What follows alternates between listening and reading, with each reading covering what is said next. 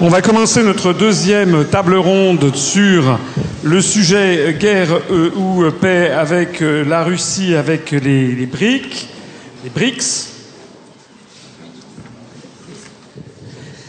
Euh, donc je vais simplement présenter, comme tout à l'heure, en laissant ensuite les débats. Donc nous, avons, nous attendons toujours, nous devions avoir, nous avons eu hier une nouvelle, hier après-midi, comme quoi un représentant de l'ambassade de Russie allait venir. Euh, qui nous a téléphoné à François-Xavier Grison pendant deux fois, enfin 15 minutes, puis 10 minutes, puis voilà, pour nous donner ses précisions. On, nous l'attendons toujours. Alors on va commencer sans lui, puisque malheureusement euh, on a un emploi du temps euh, qui est, qui est assez tendu. et puis bon, s'il arrive, évidemment, il viendra se joindre à nous. Donc qui était représentant de, de l'ambassade, qui avait rang diplomate et de, du service de presse de l'ambassade de, de, Russie. En attendant, euh, oui, euh, on a, c'était un œil de Moscou bis, mais on a toujours.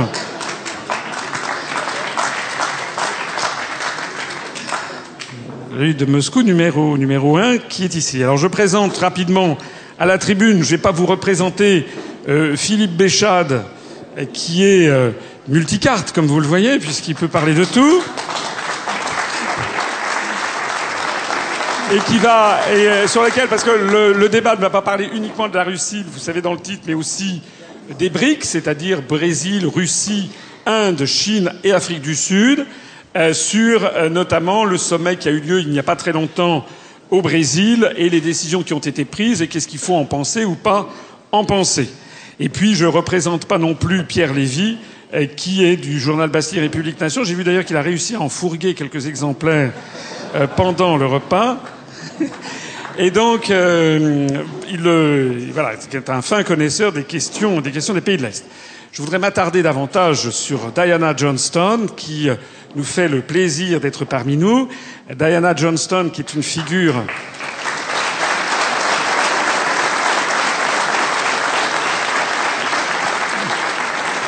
qui est une figure connue, euh, connue dans, de la presse américaine, on peut dire de la gauche américaine, qui a notamment beaucoup euh, milité, je pense, enfin je sais, au moment de la guerre euh, du Vietnam, est quelqu'un qui est proche, je crois, de Noam Chomsky, est quelqu'un qui écrit dans Counterpunch, qui est un magazine américain, et qui montre que nous sommes très contents de l'avoir parmi nous parce que on nous fait régulièrement le procès d'être des anti-américains primaires. Vous vous rappelez ce qu'a dit Madame Salamé à Chéruquier. Nous ne, nous ne sommes pas des anti-américains primaires, ni secondaires, ni autre chose. Nous avons des amis américains. Il y a aux États-Unis d'Amérique des gens qui sont des gens de très grande qualité. Moi, j'ai des amis américains et qui sont les premiers à critiquer la politique de leur gouvernement en particulier, Diana Johnston en fait partie, mais on cite régulièrement euh, euh, William Bloom, euh, Noam Chomsky, Michael Parenti, ou également Paul Craig Roberts, dont j'ai cité plusieurs articles qui sont parfois d'une extrême dureté contre le gouvernement de Washington, à partir à côté duquel ce que nous, nous on peut écrire est presque paraît presque de, de l'eau de rose. Hein. Voilà. Donc Diana Johnston, merci beaucoup d'être parmi nous. Elle nous donnera le point de vue justement d'une partie éclairée euh, de l'opinion publique américaine. Voilà. Et puis les débats, les débats seront animés euh, dans tous les sens du terme d'ailleurs, par Régis euh, Chaman, qui servira à la fois de modérateur, mais qui interviendra en tant que de besoin. Je ne présente pas Régis, euh, qui est euh, jeune colonel en retraite de l'armée de l'air, qui nous a rejoint, qui est le responsable national de l'Union populaire républicaine pour les questions de défense, aussi d'ailleurs de, de, stratégie, et qui euh, a notamment écrit le seul ouvrage existant en langue française de stratégie militaire aérienne, ouvrage qui a été primé par l'Académie des sciences morales et politiques. Je me plais toujours à le souligner.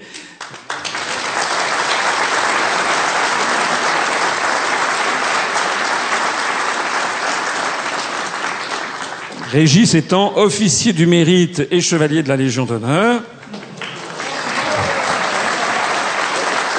Je lui laisse donc la parole pour introduire, pour introduire les débats. Et puis si notre diplomate russe arrive, évidemment, on le fera monter à la tribune tout de suite sans qu'on interrompe trop les, débats. Voilà, merci beaucoup.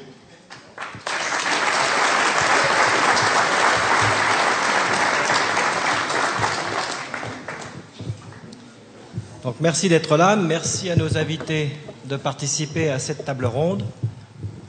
Avant de donner la parole à Diana Johnston, je voudrais poser quelques concepts, en gros le cadre conceptuel de, ce débat. OTAN, USA, Union européenne, BRICS, guerre ou paix. Je vais poser quelques jalons conceptuels qui serviront peut-être de guide ensuite aux interventions et puis au débat avec la salle. Nous nous rendons bien compte que le monde vit actuellement une transition de phase. Un changement de paradigme géopolitique est en train de s'opérer et nous sommes au milieu de cette transition de phase. Cette transition de phase qui a maturé pendant un certain temps s'est déclenchée véritablement en 2008 et on peut penser raisonnablement que dans cinq ans, le monde ne ressemblera en rien à ce qu'il est aujourd'hui.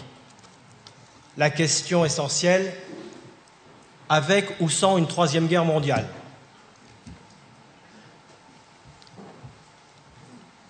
Et si cette guerre mondiale intervient,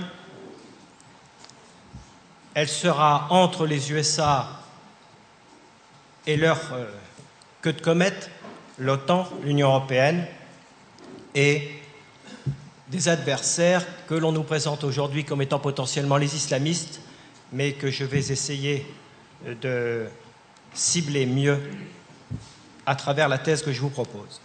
Premièrement, je vous propose un axiome qu'il faut avoir en tête, euh, que j'ai ressenti après avoir lu le livre de Howard Zinn, Une histoire populaire des États-Unis. Cet axiome est le suivant la politique étrangère et militaire des États-Unis est au service de l'économie américaine, industrielle autrefois, financière aujourd'hui, c'est-à-dire soumise aux intérêts des grandes banques, en particulier celles qui contrôlent la Fed, et des grandes firmes américaines. Premier axiome.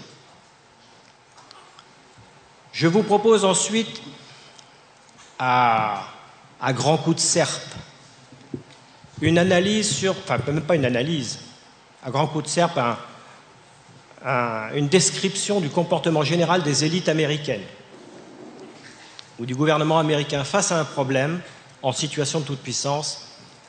Les Américains sortent les colts et suppriment le problème. Il y a eu un génocide indien en Amérique du Nord parce que les Indiens posaient un problème pour l'appropriation de ce territoire. Un deuxième exemple simple, au cours de la guerre du Vietnam, l'armée américaine avait du mal à tracer les, lignes logistiques qui cheminaient sous la canopée de la jungle et que l'on appelait la, piste Ho Chi Minh.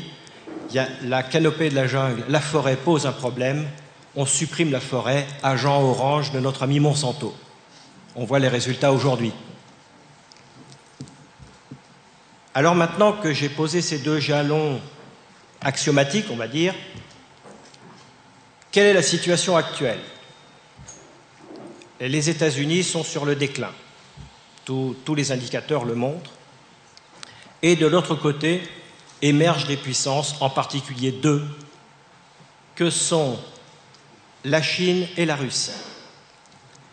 La Chine est une puissance économique en devenir qui va bientôt dépasser les États-Unis, mais ça n'est pas une puissance militaire.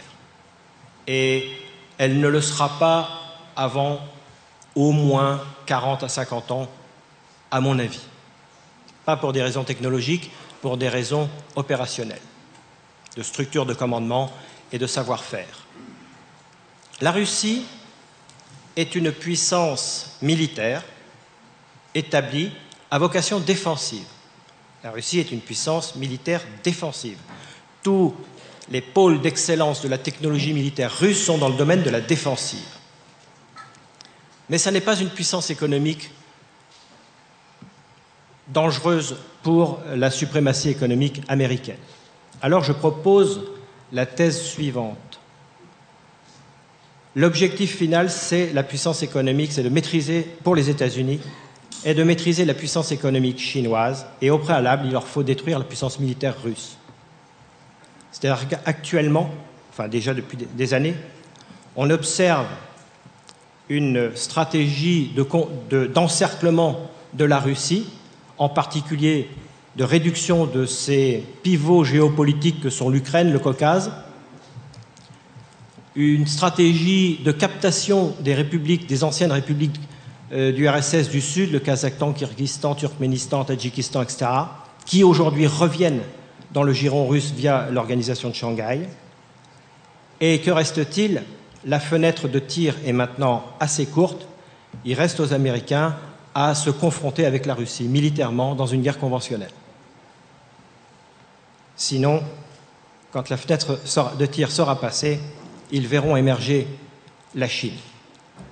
Car dans la stratégie que je pense être la stratégie globale américaine, après avoir réduit la puissance militaire russe, il s'agira de contraindre par le chantage militaire, de contraindre ou de maîtriser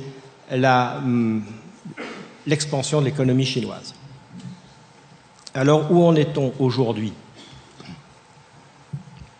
Il y a des choses qui ont été faites, donc on a vu les deux révolutions oranges en Ukraine, on a vu toutes ces stratégies de contournement qui finalement aujourd'hui le balancier est en train de revenir, donc cette stratégie est en train de s'inverser, enfin de ne pas fonctionner réellement.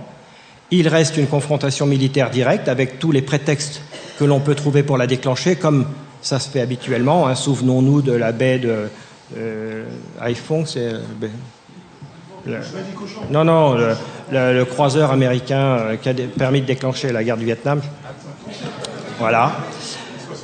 C'est ça. Donc, euh, toutes les, tous les prétextes sont bons, mais il y a quand même, il reste une interrogation pour les Américains aujourd'hui. Sont-ils capables de gagner cette guerre conventionnelle? Je donnerai juste donc deux, quelques éléments tactiques de faits divers qui se sont produits. On se souvient du 3 septembre 2013, un fait, un fait relaté par un média libanais. Deux missiles S-300 abattent en Méditerranée orientale deux missiles balistiques stratégiques américains tirés depuis la base de Carthagène, en Espagne, sur la Syrie. En mars dernier, deux Sukhoi 24, équipés, non armés et équipés de pods de guerre électronique, font des passes de tir simulées à répétition sur un navire américain en mer Noire équipé du système entre guillemets le plus sophistiqué de défense antiaérienne, le système Aegis. À la suite de cet euh, événement, le bateau qui devait passer plusieurs semaines en mer Noire est rentré au port directement. 27 marins ont démissionné euh, dans la foulée, démoralisés. Ces avions n'avaient pas été détectés sur les scopes radars, ils n'étaient pas apparus. Qu'est-ce que ça veut dire? Le général qui commande, le général russe qui commande le centre de la guerre électronique à Moscou a déclaré plus un système est complexe, plus il est facile de le brouiller, ce que je confirme. Et donc, donc on a à deux reprises la Russie qui a montré une chose simple, elle était capable d'empêcher l'armée américaine d'obtenir la suprématie aérienne. Je rappelle que le fondement de la stratégie militaire américaine, c'est d'obtenir la suprématie aérienne pour ensuite pouvoir mener une guerre sur terre ou sur mer. Mais le préalable à la supériorité aérienne, c'est la supériorité en matière de guerre électronique et plus généralement la supériorité de l'information. Donc on est actuellement dans cette situation-là. La fenêtre de tir pour déclencher une guerre conventionnelle contre la Russie est courte et aujourd'hui, la Russie a avancé quelques pions qui disent aux États-Unis attention, nous sommes capables de vous empêcher d'obtenir la suprématie aérienne, qui est la pierre angulaire de votre stratégie militaire. Peut-être la Russie va-t-elle empêcher la Troisième Guerre mondiale. Nous verrons cela dans cinq ans. Cette introduction, ce cadre conceptuel étant fixé, je cède la parole à Madame Diana Johnstone.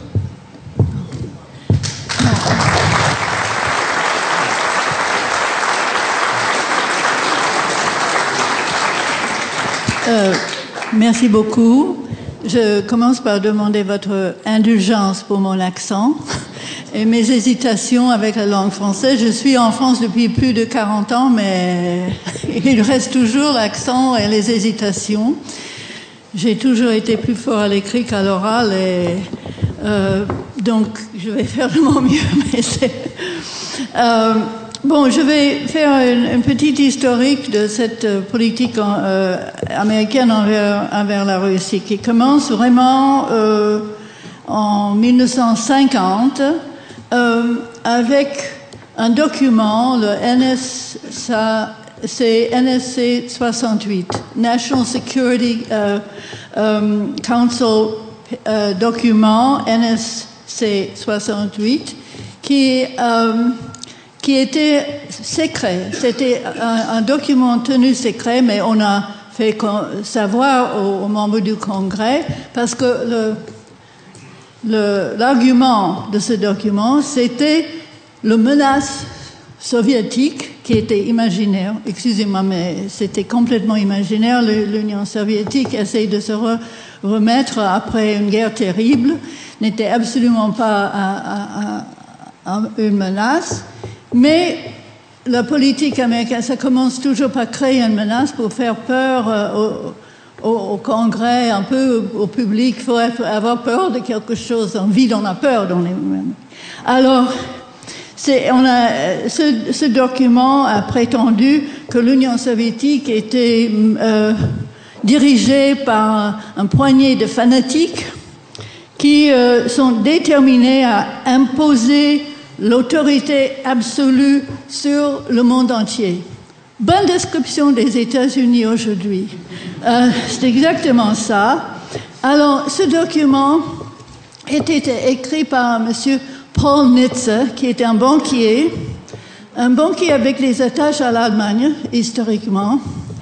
Euh, mon père le connaissait. En effet, c'était un, un, grand banquier avec beaucoup d'influence dans le monde des affaires. Alors, c'est pas seulement que la politique étrangère est faite pour faire plaisir au, monde des affaires, c'est fait par les mondes des affaires, sans consulter le public. Ce document était secret à l'époque, mais évidemment, ça donne les ordres à tout le monde. Les ordres, c'est que tout le monde doit avoir peur de la menace soviétique. Les médias, je sais ça aussi. J'ai passé mon enfance à Washington, je connais un peu le sérail de, de comment ça fonctionne. Alors les, les médias savent, savent qu'il faut présenter la politique étrangère comme un conteste perpétuel entre le menace soviétique et les États-Unis. Et tous les journalistes doivent suivre cela, sinon ils sont réédités. Moi, ça, je sais ça d'expérience. Donc, c'est mais l'argument économique derrière tout ça, c'était que après la deuxième guerre mondiale, l'économie américaine commençait à s'affaiblir. On, on, avait peur de retomber dans la, comment dire, la dépression. Euh, et évidemment, la classe dirigeante qui est représentée par Paul Nitze, qui était inconnue du public. Hein. C'est pas les, les, les, c'est pas comme en France où les, ministres du gouvernement, etc., viennent des partis politiques et sont des personnalités connues. Là-bas, c'est pas du tout le cas. C'est les gens qui viennent des grandes affaires et qui sont inconnus du public. Mais ils décident le politique. Et on avait peur de retomber dans la dépression, mais Roosevelt était mort. Et on ne voulait pas revenir au keynesianisme, comment vous le dites euh, Keynésianisme euh, social. Donc on voulait aller vers le keynésianisme militaire. Parce que ça, c'était pour l'investissement, pour la grande industrie et tout et tout. Donc, au lieu de revenir en Keynesianisme, parce que Roosevelt avait construit les, les barrages pour faire l'électricité, l'électrification des, des pays et tout ça. Maintenant, on va aller faire le, militaire. Alors, tout le monde trouve son compte. Les universités, par exemple. Les universités savent maintenant que pour avoir un contrat, il a des contrats avec le Pentagone. Donc, toute l'économie euh, euh, trouve son compte. Euh, dans, dans cette militarisation qui est le, le, le, le, complexe militaire ou industriel, comme on l'appelle. Mais alors, c'était, une solution à l'économie, et pour ça, il fallait avoir le grand danger qui était l'Union soviétique. Alors, ça fonctionnait euh, pendant toute la guerre froide. Alors, Gorbatchev a essayé d'asséner un coup à, tout ça en, faisant la paix, euh, fin de tout ça. Ça, c'était une catastrophe pour beaucoup aux États-Unis. Qu'est-ce qu'on va faire sans le menace soviétique? Ça, ça a créé une sorte de, de, pause où on ne savait pas, mais qu'est-ce qu'on va faire si on n'a pas peur Alors, on a cherché d'autres menaces, le terrorisme, ceci et cela. Et euh, et c'est à ce moment-là, déjà, en effet, dans les années 70, il y avait ce développement de, développement des think tanks, c'est-à-dire les instituts privés euh, financés par les intérêts privés qui définissent la politique étrangère. Ils, fournissent euh, les, spécialistes, ils écrivent les articles dans, la presse, etc. Alors, et évidemment, tout ça est susceptible aux influences euh, euh, économiques. Et la politique étrangère aux États-Unis est très sensible aux intérêts étrangers. C'est-à-dire, il y a des groupes pendant la guerre froide, par exemple, il y avait beaucoup de fascistes, c'est le mot, ukrainiens, qui se sont échappés aux États-Unis et au Canada et deviennent des lobbies anti-russes, anti-communistes, etc. Bon, ils ont de l'influence parce que l'Américain euh, Ramda ne, sait rien du monde, mais il y a toujours les gens qui arrivent dans le pays ah c'est terrible chez nous, vous devez venir nous sauver. Hein. Ça, ça on trouve partout. Et alors euh, on, connaît le. Il y avait d'abord le lobby euh, chinois, qui était le Chiang Kai-shek, qui avait une grande influence sur le politique, puis le, le lobby cubain. Évidemment, aujourd'hui, c'est le lobby euh, euh, israélien, qui est très prédominant dans la politique américaine. ils ont l'influence du lobby israélien a investi dans les think tanks les plus influents et c'est vraiment là où, la politique est faite euh, un peu selon euh, les, désirs de, ce lobby. Alors, euh, en, en, en, 80, 97, il y avait l'émergence de, des néoconservatifs, qui, étaient là depuis un bon moment mais qui est un peu l'émanation intellectuelle du lobby euh, euh, israélien, et qui avait euh, écrit cette déclaration de principe. Alors les principes là, ça, ça, ça, a remplacé petit à petit, ça remplace la guerre froide. Parce que les, les, principes, c'est que les États-Unis doivent absolument maintenant réarmer un peu pour sauver le monde, un peu pour, pour faire euh, la démocratie partout. Euh, et, donc ce n'est plus combattre le communisme, c'est d'amener la démocratie et, et, et le, marché, euh, le, le, le, marché. C'est toujours le marché. On, ne dit jamais la démocratie, tout ça, c'est toujours le marché. Parce qu'ils ont leur idée de marché, qui est un marché très bien organisé par les États-Unis pour leurs intérêts financiers en particulier. Alors, ce n'est pas du tout un marché libre, c'est un marché organisé selon la puissance américaine. Évidemment, l'Union européenne est la première émanation de cette politique, euh, qui, a, encadré l'Europe occidentale qui, maintenant est, le bon élève qui suit, suit, suit partout et n'a plus de pensée. Alors.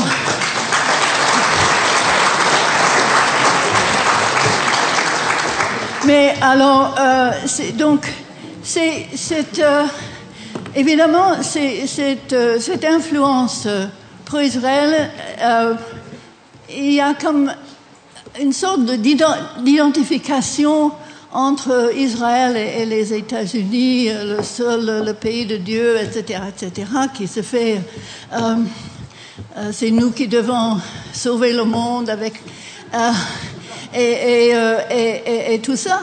Et, et ça, ça opérait surtout dans le Moyen le Moyen-Orient avec les guerres qu'on voit. mais tout récemment, j'abrège, c'est-à-dire l'année dernière, il y avait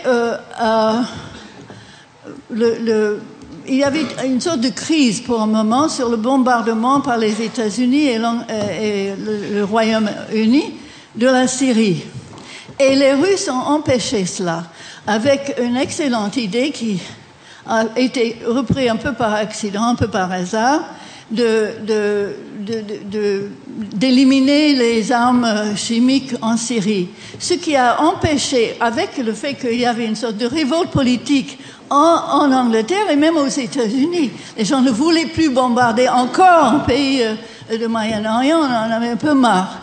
Alors, et, il y avait vraiment un, mouvement, euh, même aux États-Unis, les gens téléphonaient constamment à leurs membres du Congrès et disaient non, non, non, on ne veut pas ça. Alors, euh, Poutine et Lavrov ont un peu sauvé Obama d'une défaite politique. Alors, les néoconservateurs et tout ça ne pardonnent pas ça. Ça, c'est déjà, on a le, propagande anti-russe, mais ça, c'est le comble. Quand, quand, on nous empêche une guerre au Moyen-Orient, c'est plus supportable. Alors, euh, à ce moment-là, euh, Poutine était occupé euh, dans, par le sport, dans les, les Jeux olympiques. Il n'y avait que la propagande mais les hôtels sont pas bien, est-ce qu'il va persécuter les homosexuels? Il n'y avait, qu'une tout, ça pour diaboliser euh, euh, Poutine, qui devenait le, nouvel Hitler. Hein, il faut toujours un. Et on a vu ça parce qu'en même temps, on planifiait euh, le coup d'Ukraine.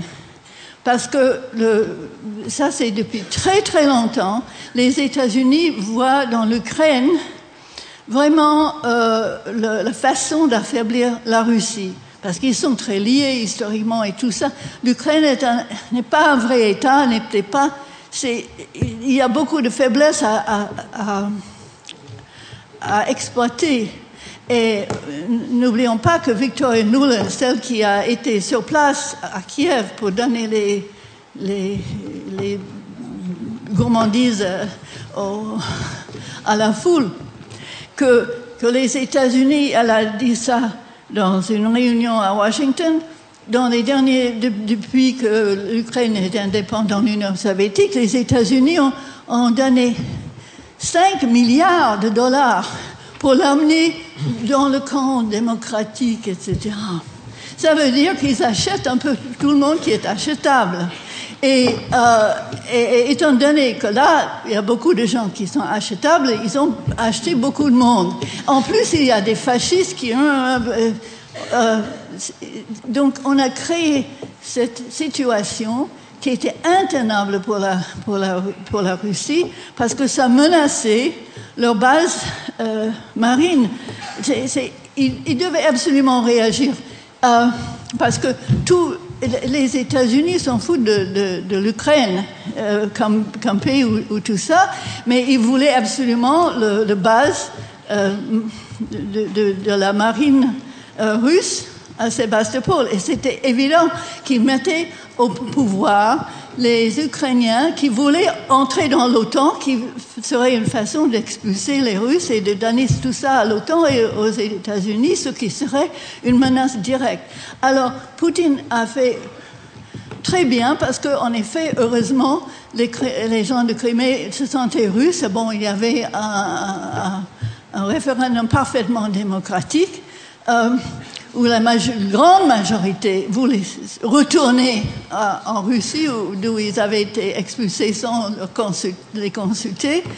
Et euh, c'était une parfaite solution. Mais pour l'Occident, non, non, non. Tout ça est présenté au public comme une horrible invasion euh, de la Russie, euh, d'un pays libre, euh, démocratique, etc. Et on, nous, on, va continuer avec ça, avec ces mensonges absolument monstrueux pour justifier le, euh, le, militarisation. Il y a, des, il y a des, des, manœuvres militaires tout le temps autour de, de, la Russie. Tout le temps, il y en a maintenant, il y a toujours les, les menaces militaires à la Russie et les Russes sont censés ne rien remarquer. Ils sont tués. ah oui, ben, ils sont là. donc c'est impossible. Et, c'est dans la situation qu'on est maintenant. Et euh, donc, bon, mais je pense qu'on peut avoir une discussion avec le salle et, tout ça. Je ne veux pas parler trop, mais euh, tout ça, c'est parfaitement artificiel. C'est aussi artificiel que la menace soviétique. Il y a toujours les menaces parce qu'il y a le momentum de ce, complexe militaire industriel et, euh, et il faut les intellectuels pour trouver des prétextes. Il faut, c'est pour ça les think tanks, parce qu'on ne peut pas dire au peuple, ah oui, il faut faire la guerre parce qu'il faut avoir du travail dans l'Ohio. Non, il faut, il faut trouver une grande cause. Et malheureusement, les Américains, il y a une idéologie extrêmement forte. C'est l'idéologie que on est la, nation exceptionnelle. Nous sommes le seul, blablabla. Bla, bla. Tout, tout ça est absolument intériorisé la plupart de la classe politique. Et euh, malheureusement, ils croient tout cela. Ils pensent que nous sommes vraiment spéciaux et, et, que le monde a besoin de nous pour, tout diriger. Et, et, donc, cette idéologie est, est, très tenace et très difficile à combattre. Et euh, avec ça, on a la population qui n'a rien à voir avec tout ça. La grande population sauf, ne sait pas où trouver un pays étranger, sauf le Mexique et le Canada, et encore. Et, c'est complètement indifférent. Donc il y a un petit poignet de, de spécialistes ça qui dirigent ce pays, et je dois dire, ça n'a rien à voir avec quelque démocratie qu'on puisse imaginer. Bon, voilà. Merci, madame.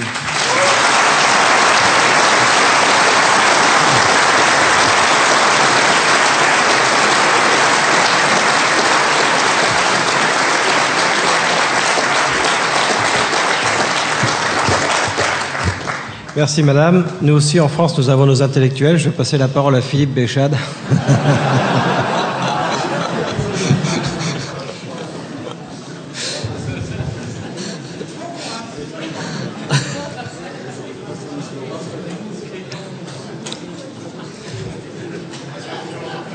Alors je ne sais pas euh, ce qui est préférable, si c'est d'être intellectuel ou avoir de l'esprit, mais euh, je trouve que l'observation du, quotidien euh, suffit, en mettant des choses en parallèle déjà, à faire ressortir des paradoxes amusants.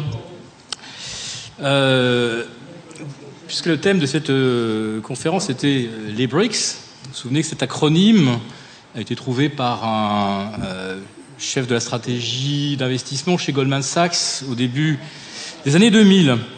Aujourd'hui, ce qui fait beaucoup rire à Londres quand on parle des BRICS, c'est Bloody Risky, Insane, Corrupted States. Alors, ce qui compte surtout dans, ces, euh, nouvelle acronyme, c'est Corrupted. C'est-à-dire euh, Bloody, bon, euh, fichu, risky, très risqué, insane, qui marche sur la tête, corrupted, corrompu, et state. Donc, ce qui est surtout important, c'est de retenir le terme corrompu. Et effectivement, les Américains, les Anglo-Saxons considèrent que euh, l'Inde et euh, la Chine et la Russie, notamment, sont des exemples de corruption endémique. Et le Brésil n'y échappe pas complètement. En ce qui concerne l'Afrique du Sud, je dirais pas qu'ils sont corrompus, mais enfin, quand on voit qu'ils viennent de refuser le visa au Dalai Lama sous la pression chinoise, on peut quand même penser que ce ne sont pas des gens qui euh, font preuve d'un courage politique absolu et jusqu'au boutiste. Donc cet aspect de corruption euh, laisse aussi penser euh, que euh, le monde anglo-saxon aura toujours une, une, supériorité, puisque qui dit corruption dit corruptible.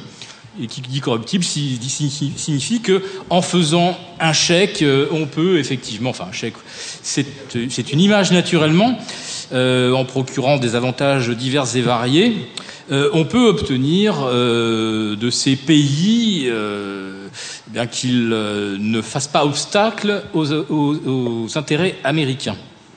Alors, il faut quand même aujourd'hui euh, prendre conscience que tout comme en 2001, ou même lorsque M. Obama a décidé d'évacuer l'Irak, il l'a fait contre l'avis de deux cercles extrêmement influents qui sont le CFR, Council for Foreign Relationships, et le euh, PNAC qui a euh, cette fameuse euh, vocation messianique, c'est The Project for a New American Century, dans lequel on retrouve des éminents personnages comme Richard Ashcroft, Richard Pearl, Ronald Rumsfeld, enfin des gens qui ont fait l'histoire.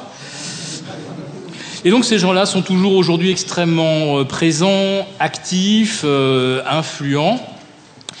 Et ces gens-là, quelque part, ont, enfin, ils entretiennent une tradition américaine qui est un petit peu l'opposé que celle que propose la Chine. Euh, la Chine confucianiste et euh, imprégnée euh, des préceptes de Sun Tzu estime qu'il ne faut pas entamer une guerre qu'on ne peut pas gagner ou qu'on n'est pas sûr de gagner. les Américains font tout l'inverse. Ils trouvent plus profitable d'engager des guerres qu'on ne peut pas gagner parce que ces guerres sont extrêmement profitables au système américain. Donc quand on sait en quelle estime euh, les Américains tiennent les pays corruptibles et euh, quand on sait euh, quel est leur amour de la paix, on peut se dire qu'effectivement les BRICS pèsent peut-être pas très très lourd face à ça. Alors la, réponse des BRICS serait d'essayer de d'abord de priver les Américains de leur principale puissance, c'est le dollar. Le dollar, c'est euh, le vecteur euh, de mainmise économique de, des États-Unis sur le monde, puisque le monde entier est euh, le créancier des États-Unis. Chaque fois qu'il se vend un baril de pétrole, il est vendu en dollars. Chaque fois qu'il s'achète quelques kilos de terres rares pour fabriquer nos smartphones et autres applications électroniques parfois extrêmement sophistiquées, tout, tout cela s'exprime en dollars. Tout s'exprime en dollars. chaque fois que vous achetez, que vous achetez euh, un baril, en fait, vous refinancez euh, la dette américaine. C'est-à-dire que les États-Unis ont financé des guerres, évidemment, dont ils n'avaient pas le premier dollar. Et ça a continué, et ça continue encore. Donc tant qu'on accepte le dollar comme une devise de réserve, et tant qu'on accepte de financer les États-Unis au travers du dollar, ils peuvent faire absolument ce qu'ils veulent.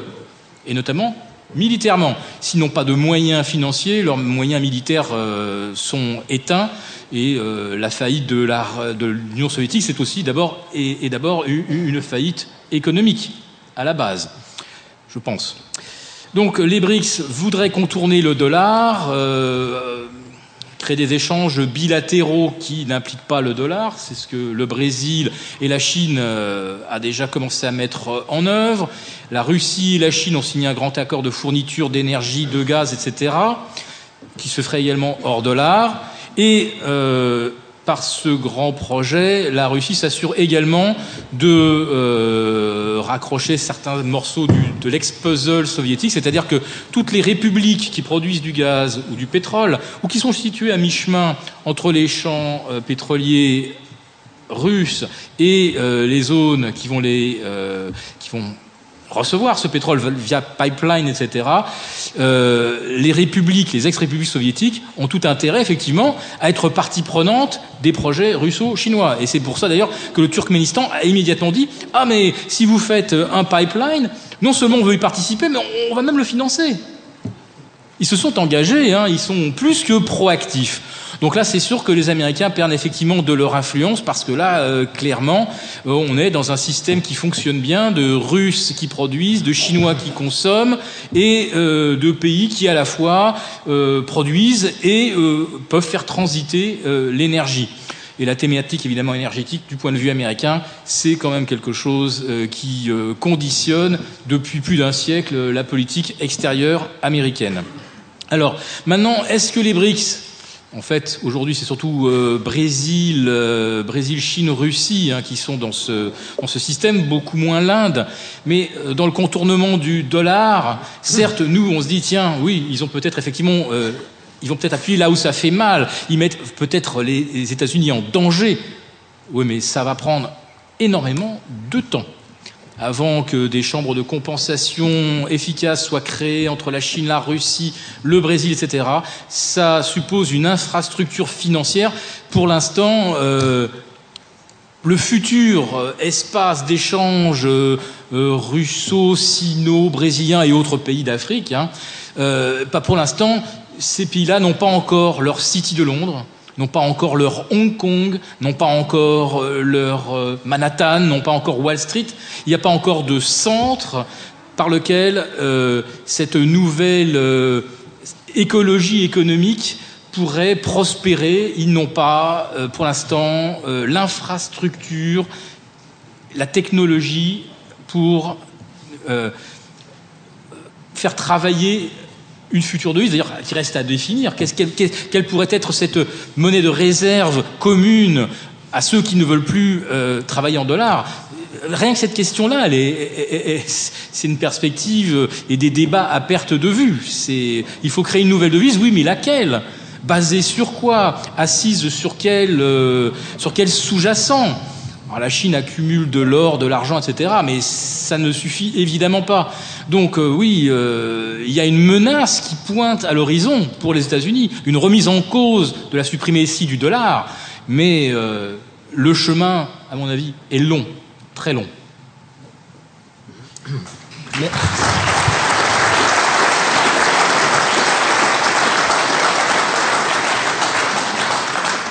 Merci, Monsieur Béchade. Monsieur Lévy.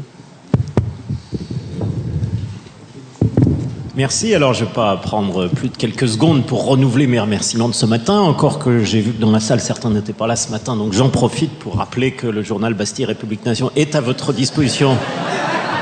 Même s'il ne reste plus que quelques bulletins d'abonnement, quitte à provoquer une émeute à la fin de, cette séance. Plus sérieusement, euh, si je fais ce clin d'œil c'est parce que je souhaiterais euh, euh, faire cette brève introduction à travers l'actualité, et notamment l'actualité en Ukraine, enfin Ukraine-Russie, actualité que nous avons largement traitée dans les dernières euh, éditions de notre journal, précisément parce qu'elle a une importance considérable, et qu'elle est par ailleurs emblématique des enjeux et des intérêts, des contradictions et des convergences qui forment et qui composent la complexité de la, du monde géopolitique, enfin de la géopolitique d'aujourd'hui. Alors, ce sont des sujets complexes euh, qui ne peuvent pas être simplement réfléchis à, à coup de serpe, comme on disait. Je, je, je, souhaite donc, pendant ces quelques minutes qui me sont accordées, vous faire réfléchir sur les contradictions qui sont à l'œuvre et que, dont certaines ont été abordées par mes prédécesseurs, et avec notamment euh, cette capacité à penser les contradictions, notamment celle, le, rapport complexe entre euh, les États-Unis, les dirigeants américains d'une part, et leurs homologues de l'Union européenne d'autre part. Euh, car il y a tout à la fois, et c'est là la difficulté à bien saisir les deux termes de la contradiction, il y a tout à la fois évidemment une complicité entre, entre alliés impériaux, de l'histoire et des intérêts communs, et en même temps des contradictions bien réelles, parce qu'il y a des intérêts économiques qui ne sont pas les mêmes, et qui à un moment donné peuvent venir en, antagonisme. Euh, je, donc je, je, ne suis pas de ceux qui pensent que, par exemple, l'Union, les dirigeants de l'Union européenne, je ne parle pas des peuples, hein, mais des dirigeants de l'Union européenne seraient euh, au fond simplement alignés sur euh, au doigt et à l'œil des dirigeants américains, et, en même temps non plus, ils ne sont pas le modèle de rebelles. Et il y a donc entre ces deux termes, euh, et selon les moments, selon les enjeux, euh, des, des, des, fluctuations qui méritent d'être réfléchies, d'être comprises, et qui le méritent pas seulement par intérêt intellectuel, mais parce que derrière les enjeux que, que nous allons vivre, alors je, je évoqué une troisième guerre mondiale, j'espère que nous l'éviterons. En tout cas, c'est des choses qui ne sont pas minces. En tout cas, pour l'instant, des affrontements ont lieu, des confrontations ont lieu, pas sur le terrain militaire entre, entre la Russie et, et les Occidentaux, mais euh, des confrontations bien réelles. J'ajoute à cette euh, réflexion euh, que si évidemment la puissance américaine n'est pas à son apogée, elle n'en reste pas moins considérable, on l'a évoqué implicitement ou explicitement, elle est évidemment économique, même si, encore une fois, ça ne veut pas dire que les États-Unis sont, sont un modèle de prospérité économique, il n'empêche qu'elle reste, l'économie américaine reste une puissance considérable, elle l'est sur le plan monétaire, on vient de l'évoquer, même si euh, des tentatives existent pour concurrencer. Il n'en reste pas moins que le dollar garde pour l'heure, au stade actuel, une importance euh, non contestée. Elle reste évidemment militaire, une puissance militaire qu'on ne saurait ignorer, euh, et qui est, euh, il suffit de comparer les, les sommes euh, consacrées au budget militaire dans les différents pays pour voir qu'il n'y a strictement aucune, mesure, aucune commune mesure entre le budget que les dirigeants américains consacrent aux armements, à l'instrument militaire, avec l'ensemble du reste du monde cumulé.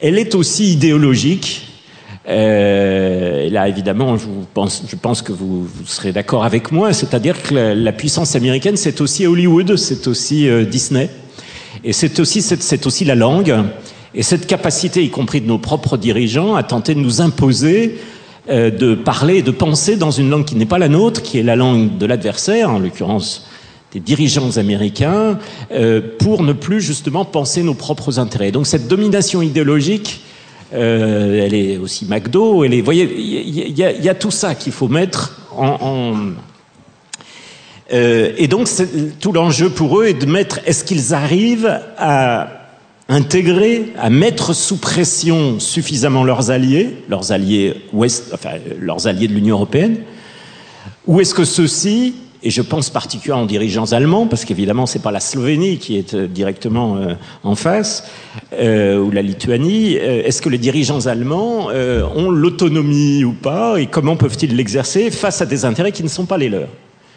Et pour vivre euh, une partie du temps à Berlin, je peux vous assurer que les dirigeants allemands, même s'ils peuvent ou non l'exprimer ou le, euh, ne, sont pas dans l'esprit de laisser faire la puissance américaine et de s'aligner simplement comme un petit euh, chien derrière.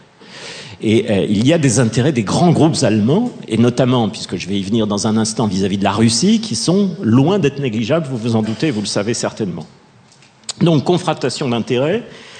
Euh, c'est l'un des enjeux géopolitiques. Est-ce qu'on n'est plus, c'est une banalité que de le dire, dans un monde bipolaire, encore que le terme pouvait être aussi contesté. On n'est plus, on n'est pas dans un monde unipolaire. Est-ce que c'est un monde multipolaire? Qu'est-ce que ça veut dire au juste? J'ai entendu il y a peu de temps un monde apolaire. En tout cas, il y a ces, ces, enjeux de, de, rivalité de puissance sur le plan économique, voire euh, militaire, financier, bien sûr, monétaire.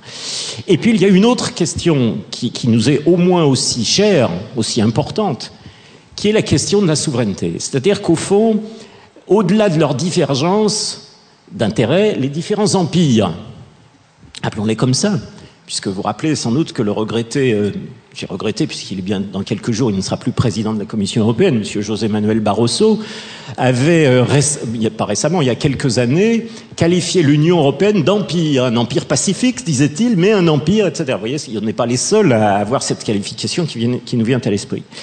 Donc, est-ce que ces rivalités, est-ce qu'il y a des rivalités, il y a donc différents des contradictions d'intérêt, mais il y a entre les dire, et ça n'est pas limité au monde occidental, au demeurant, mais il peut y avoir aussi cette tentation d'avoir une sorte de, gouvernement mondial, de directoire du monde, euh, évidemment qui, est le cauchemar des cauchemars, en tout cas de mon point de vue, qui sera difficile à atteindre dans l'absolu, mais vers lequel il souhaite tendre. D'ailleurs, des éléments sont déjà présents. Qu'est-ce que c'est que le G7 si ce n'est la volonté sans aucune légitimité particulière. Je vous rappelle que la Charte des Nations Unies pose comme principe fondateur l'égalité des, États, que ce soit le Nicaragua ou les États-Unis, quelle que soit la population, la taille, chacun devrait compter pour un à égalité. Or, qu'est-ce que c'est que le G7 c'est l'affirmation implicite du fait que quand on est puissant, on doit compter plus que les autres, et donc implicitement imposer sa loi aux autres.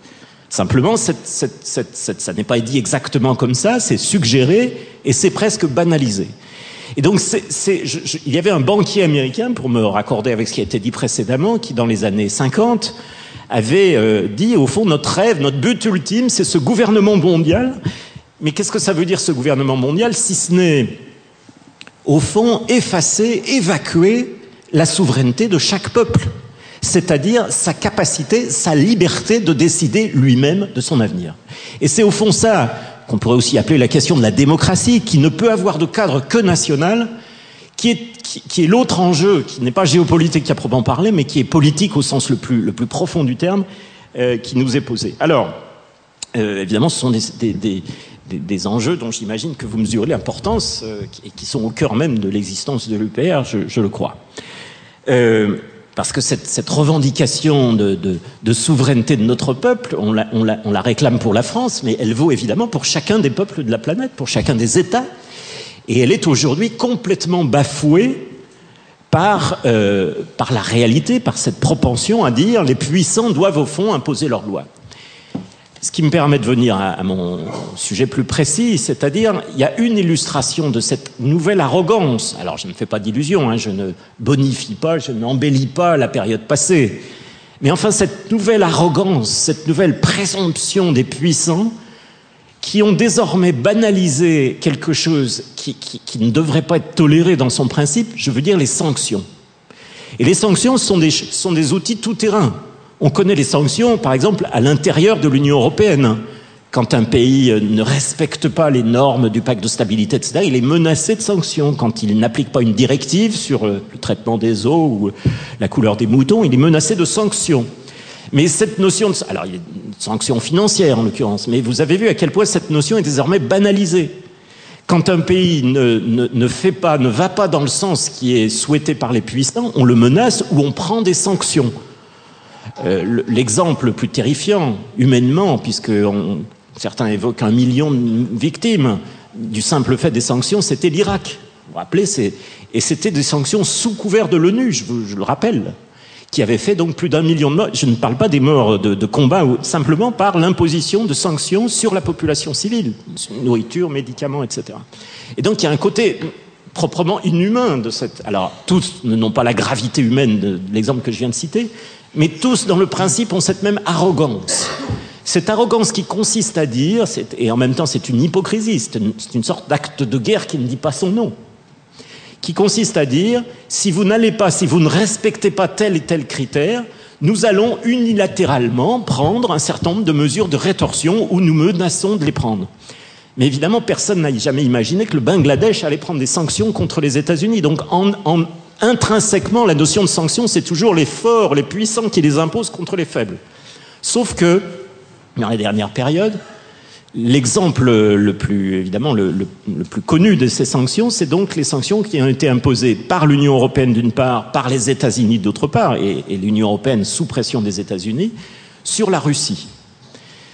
Alors, j'ai dit sur le principe pourquoi, à quel point il fallait, euh, euh, me semble-t-il, c'était une atteinte fondamentale à la souveraineté d'un peuple que de dire prenez euh, sur des dirigeants, prenez ces orientations-là, ou alors, on connaît l'exemple de l'Iran, on connaît l'exemple, mais il y a des pays qui sont sous sanction depuis les années 50. La Corée du Nord, peut penser ce qu'on veut, mais en tout cas, personne ne semble se soucier du fait que ça fait maintenant 60 ans qu'un pays est sous sanction euh, sans que ça paraisse choqué.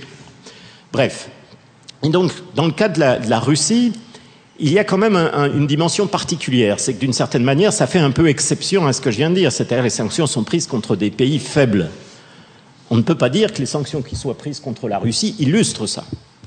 Et mon, idée, en tout cas l'idée que je vous propose, je, je à votre réflexion, c'est que alors peut-il, faut-il d'un mot, si j'ai si deux minutes, rappeler ce que vous avez sans doute en tête, c'est l'historique en quelques mots, en quelques mois de la, en quelques mots maintenant, en quelques mois dans l'histoire de la, de, la, de la crise ukrainienne, appelons-la comme ça si on veut. Vous rappelez que fin, enfin en novembre 2013, l'accord d'association, je fais une parenthèse pour, pour ce, ce, décrire ce, ter ce terme absolument inapproprié. Il ne s'agit pas d'un accord d'association. Il s'agit d'un arrimage, autrement dit, d'une volonté d'annexion de l'Ukraine à un système économique et politique, puisque quand on lit l'accord, notre journal en a publié de larges extraits, quand on lit l'accord d'association, c'est pas une association, c'est l'Ukraine doit adopter tel, tel, tel, tel, tel critère, doit ouvrir ses frontières, doit euh, satisfaire telle norme, etc. C'est un, un diktat. Euh, en, de, en, novembre 2013, le président Yanukovych, qui avait été élu sans que, son élection soit contestée trois ans plus tôt, euh, finalement, au dernier moment, refuse de signer. Sous pression russe, il est vrai, les Russes en, ayant fait valoir que s'ils se rapprochaient de l'Occident à ce point, s'ils basculaient, ça ne devrait pas être sans conséquence sur l'économie ukrainienne, tellement les liens sont étroits.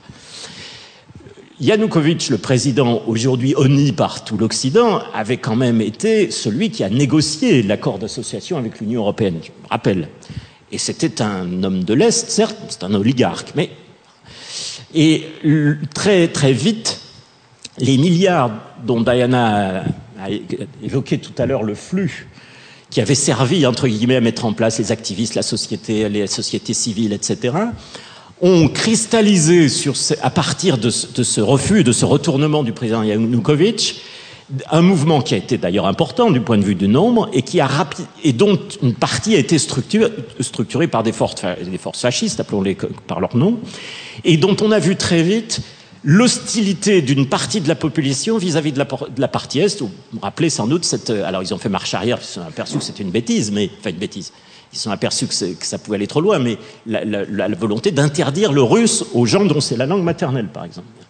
Et donc, et par ailleurs, évidemment, avec ce projet qui n'était pas caché, d'intégrer l'Ukraine non seulement à l'Union européenne, mais aussi à l'OTAN.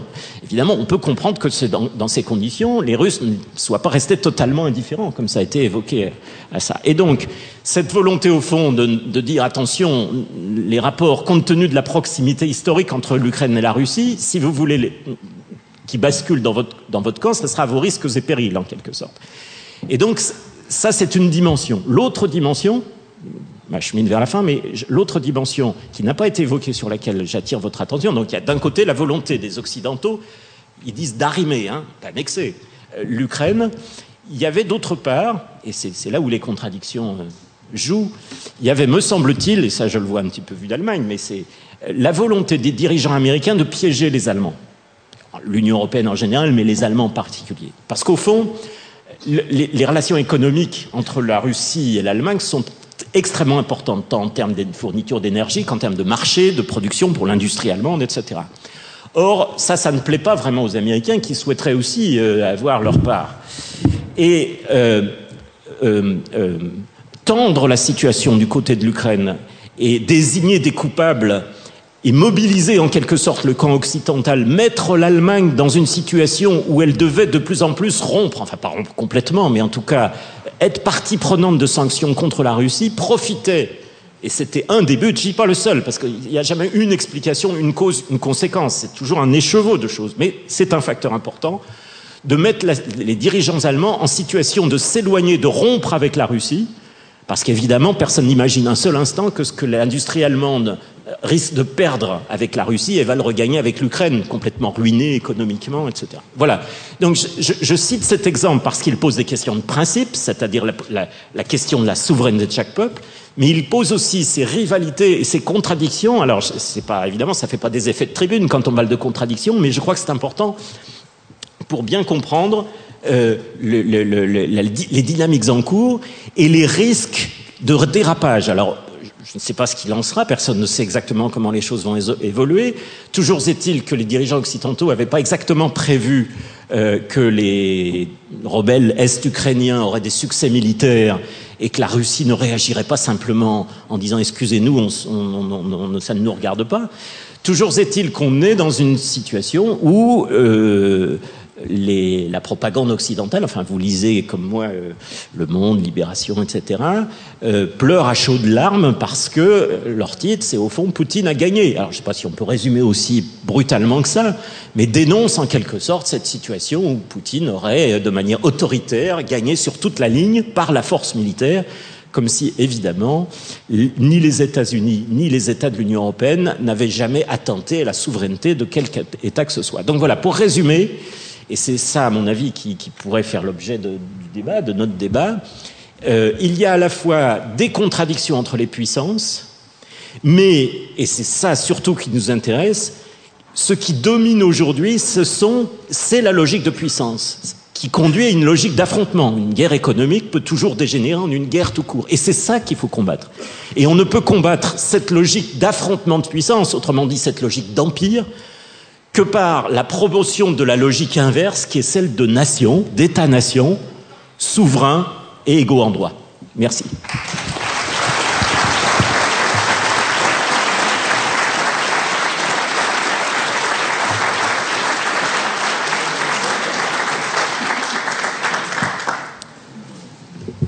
Bien, je remercie nos, nos intervenants pour leur brillante prestation.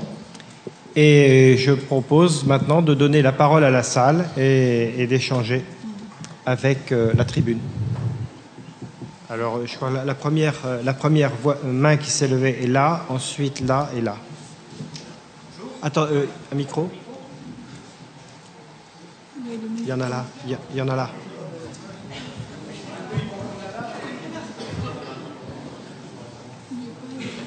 On arrive avec les. Il y, y a des micros dispo sur la table.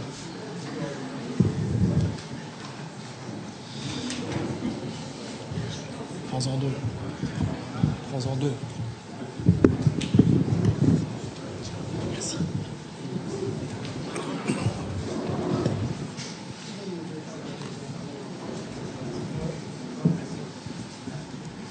Oui, bonjour.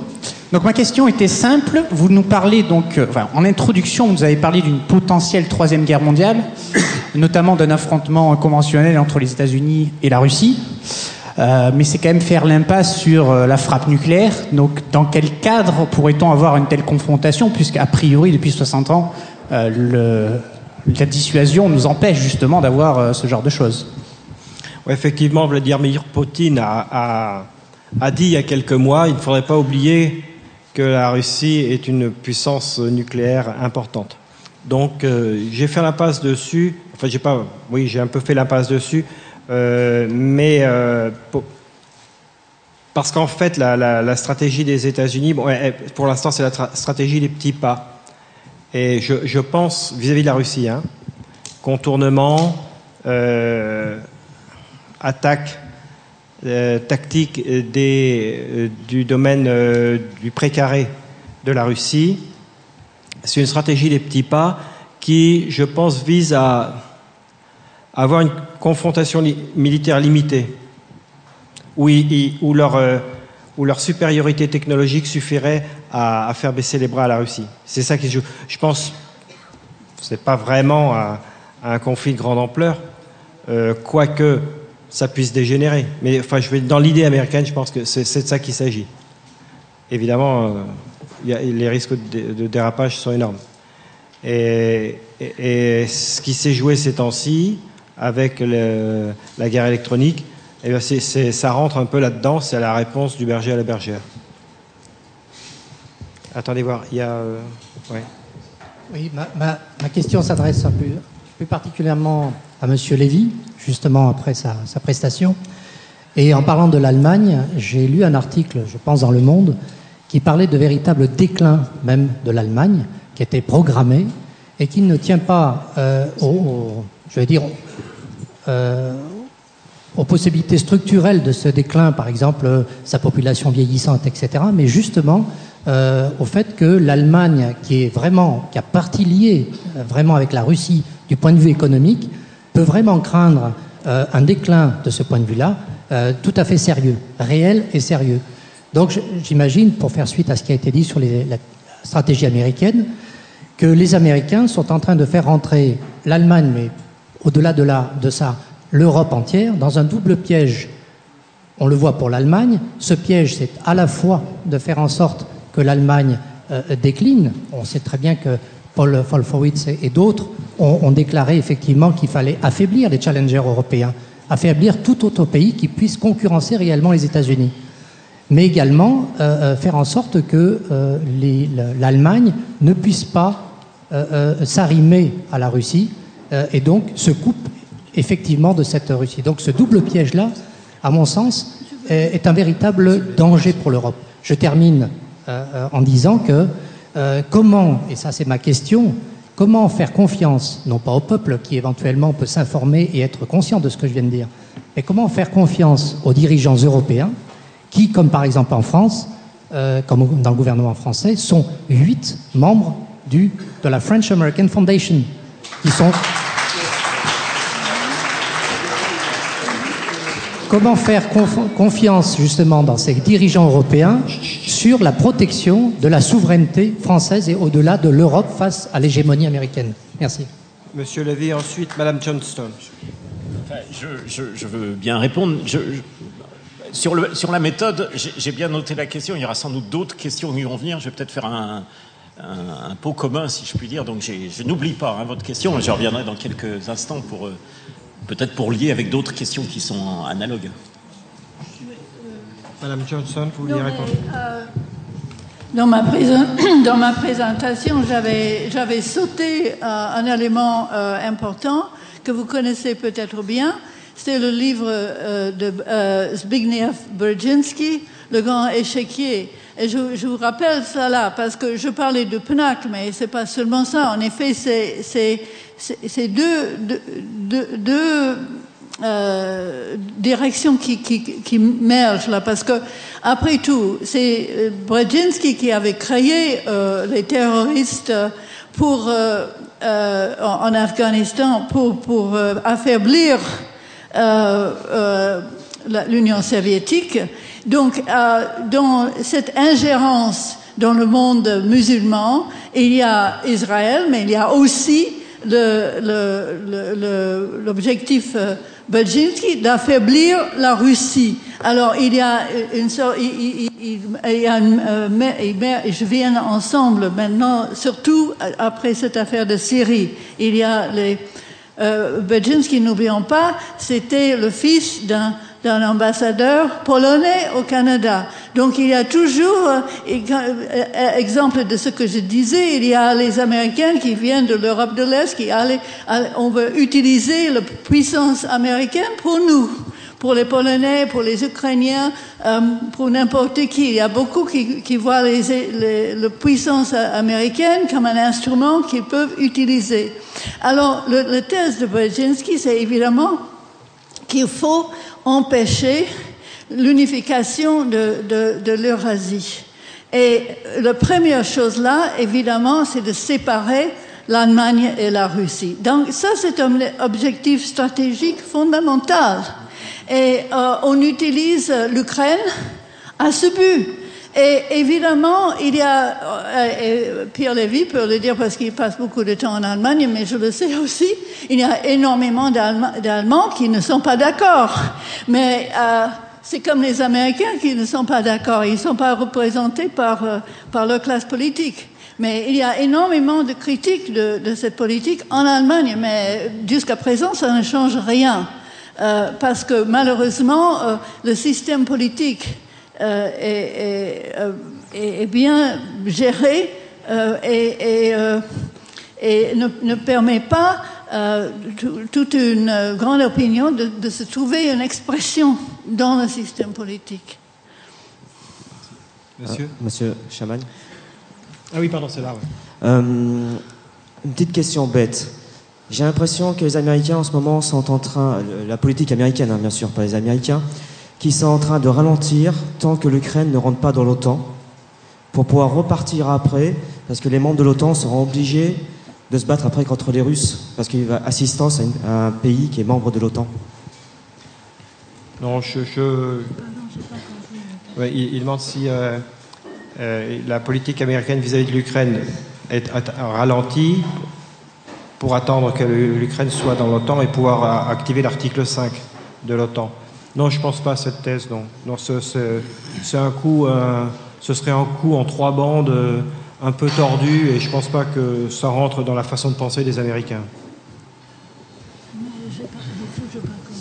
Oui, donc euh, bonjour, donc Bruno Lizer. Je vous ai amené une petite carte ici, puisqu'il m'arrive moi aussi de faire des conférences, et notamment sur les gaz de schiste, plus exactement contre les gaz de schiste. Et donc maintenant, on est passé aux conférences contre le TAFTA. Je ne l'ai encore pas entendu euh, prononcer aujourd'hui le TAFTA, c'est quand même un accord qui va nous mettre à genoux. C'est un accord qui va donner aux États-Unis, qui va mettre la main mise commercialement sur l'Europe, et au nom des accords, on sera obligé de les appliquer. Appliquer les lois sociales américaines et euh, les lois commerciales américaines. Donc aujourd'hui, je fais des conférences contre le TAFTA. Et je vous amené une carte. Cette carte date de 2010.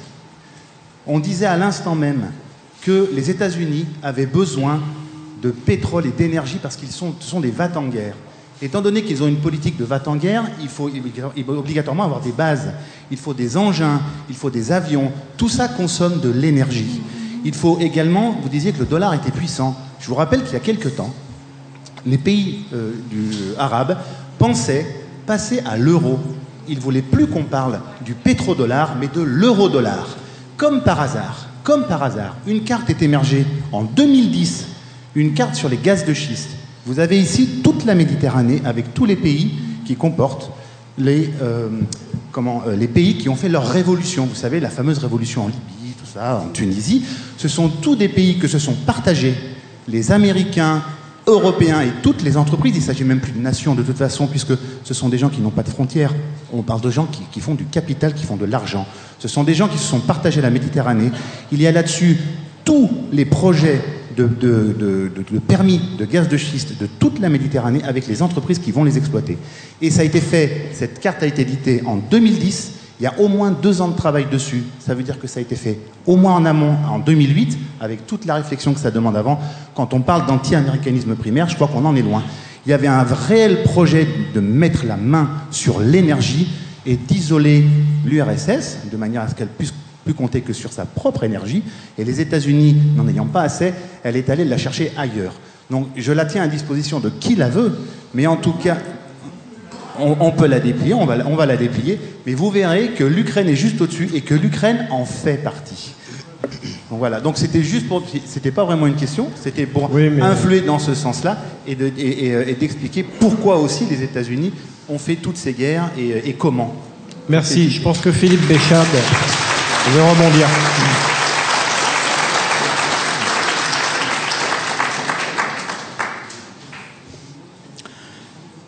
Euh, le boom de l'exploitation des gaz de schiste, il date euh, de 2007-2008. euh, ouais.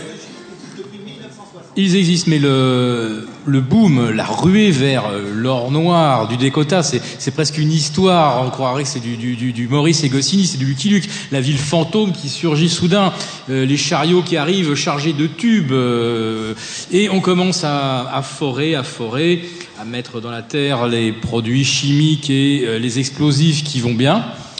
Donc euh, on sort euh, du pétrole, on sort du gaz. Et puis rapidement, on s'aperçoit que c'est pas rentable. En tout cas, certainement pas, comme certains le prétendent, à 60 dollars le baril. C'est faux. Le gaz de schiste et le pétrole de schiste ne sort pas du tout à 60 dollars de coût de revient. Peut-être sur un ou deux puits euh, et sur un ou deux gisements extrêmement riches. Grosso modo, pour qu'aujourd'hui ceux qui euh, exploitent le gaz de schiste s'en sortent et soient bénéficiaires, il faudrait effectivement qu'on soit au-delà de 100 dollars. Il y a des centaines de petites entreprises qui se sont introduites en bourse, etc., qui sont cotées et qui sont exsangues financièrement. Elles vont, elles, vont sauter. Il va y avoir une, une explosion justement de la bulle de gaz de schiste. Et là, on peut se dire quand même que euh, le hasard fait bien les choses. On pourrait peut-être pousser M. Poutine à refermer un peu le robinet euh, qui alimente l'Ukraine et quelques pays riverains de l'Ukraine. Euh, le prix du gaz à ce moment-là se mettrait à flamber et ça rendrait le gaz de schiste américain euh, concurrentiel. Hein. Donc, euh, moi, je crois pas trop au, hasard naturellement, enfin surtout pas quand il est question de, gros sous. Je croyais alors que c'était M. Roosevelt qui disait euh, lorsqu'il y a autant d'argent et d'enjeux, rien de ce qui survient n'est dû au hasard. Je pense que c'est une maxime qu'on ferait bien effectivement de, de continuer de méditer. Donc, je, distingue et le pétrole et le gaz de schiste, naturellement, je ne confonds pas les deux. Donc le gaz de schiste, alors là, c'est sûr, il est absolument pas rentable, et le pétrole de schiste n'est pas rentable non plus. Il faut le raffiner. Alors là aussi, le hasard fait bien les choses. L'Europe a des surcapacités de raffinage.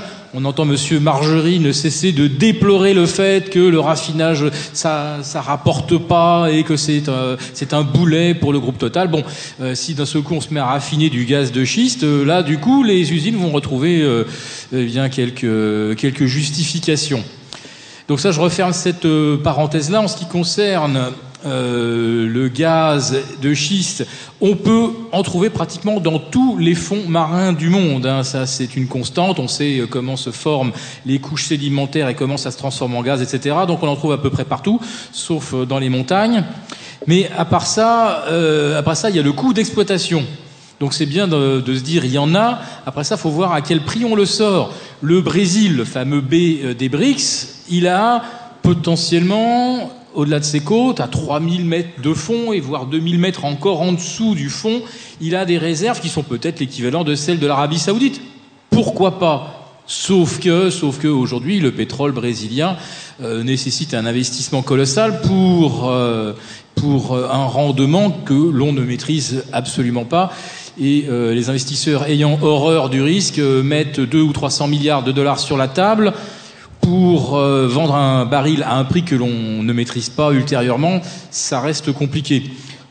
Aujourd'hui, je vous dis, le, principal enjeu et ce qui est impératif, c'est d'éviter euh, la faillite euh, de tous les exploitants de gaz de schiste dans le Dakota du Nord. Parce que ce qui était un boom et un miracle économique peut se transformer très très vite aux États-Unis en cauchemar, ce qui serait politiquement quand même relativement coûteux sur place. Donc, euh, je me méfie effectivement euh, de, toutes ces questions euh, énergétiques au nom desquelles on, connaît commet les pires horreurs. Tout à l'heure, il a été cité effectivement le million de petits Irakiens qui sont morts faute de médicaments. Madeleine Albright, qui en était l'inspiratrice, a été interviewée récemment. Alors, je ne sais pas si elle a un petit peu molli avec l'âge. Elle s'est désaturisée.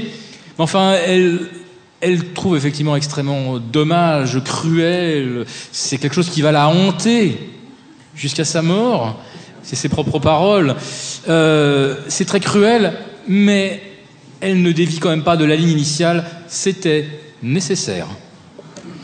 Merci. Euh, Oui, oui.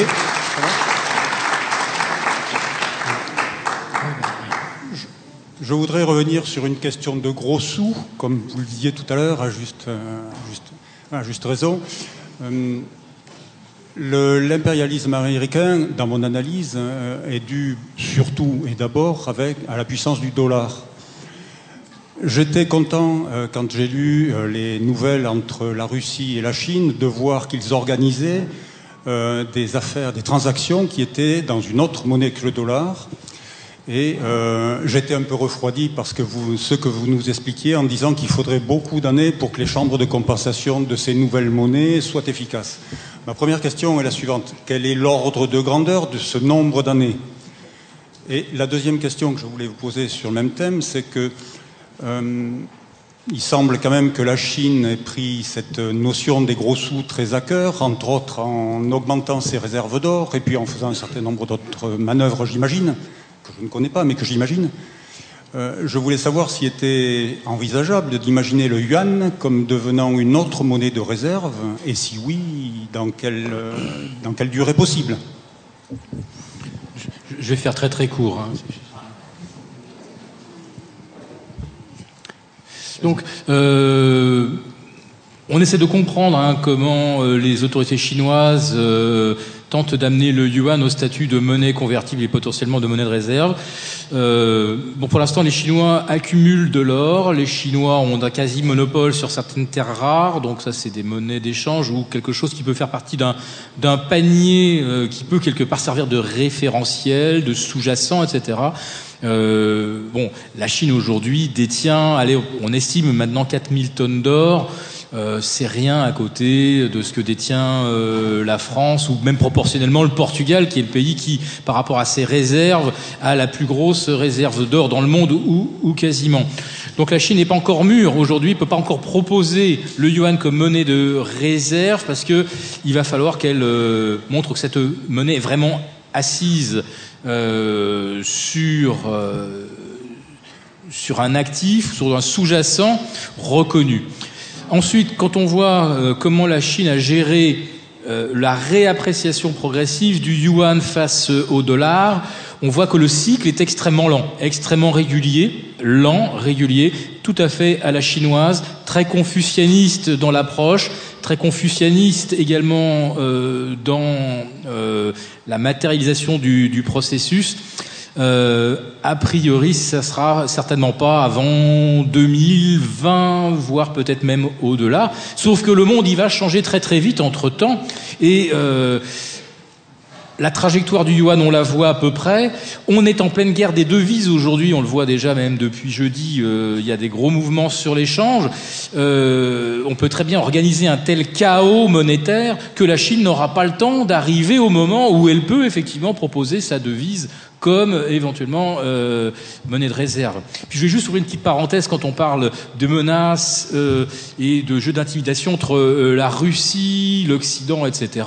N'oublions pas que par deux fois, en l'espace d'un mois, on a une première intrusion et tous les pare-feux de JP Morgan ont été traversés intrusion et euh, capture euh, des coordonnées de 15 millions de comptes.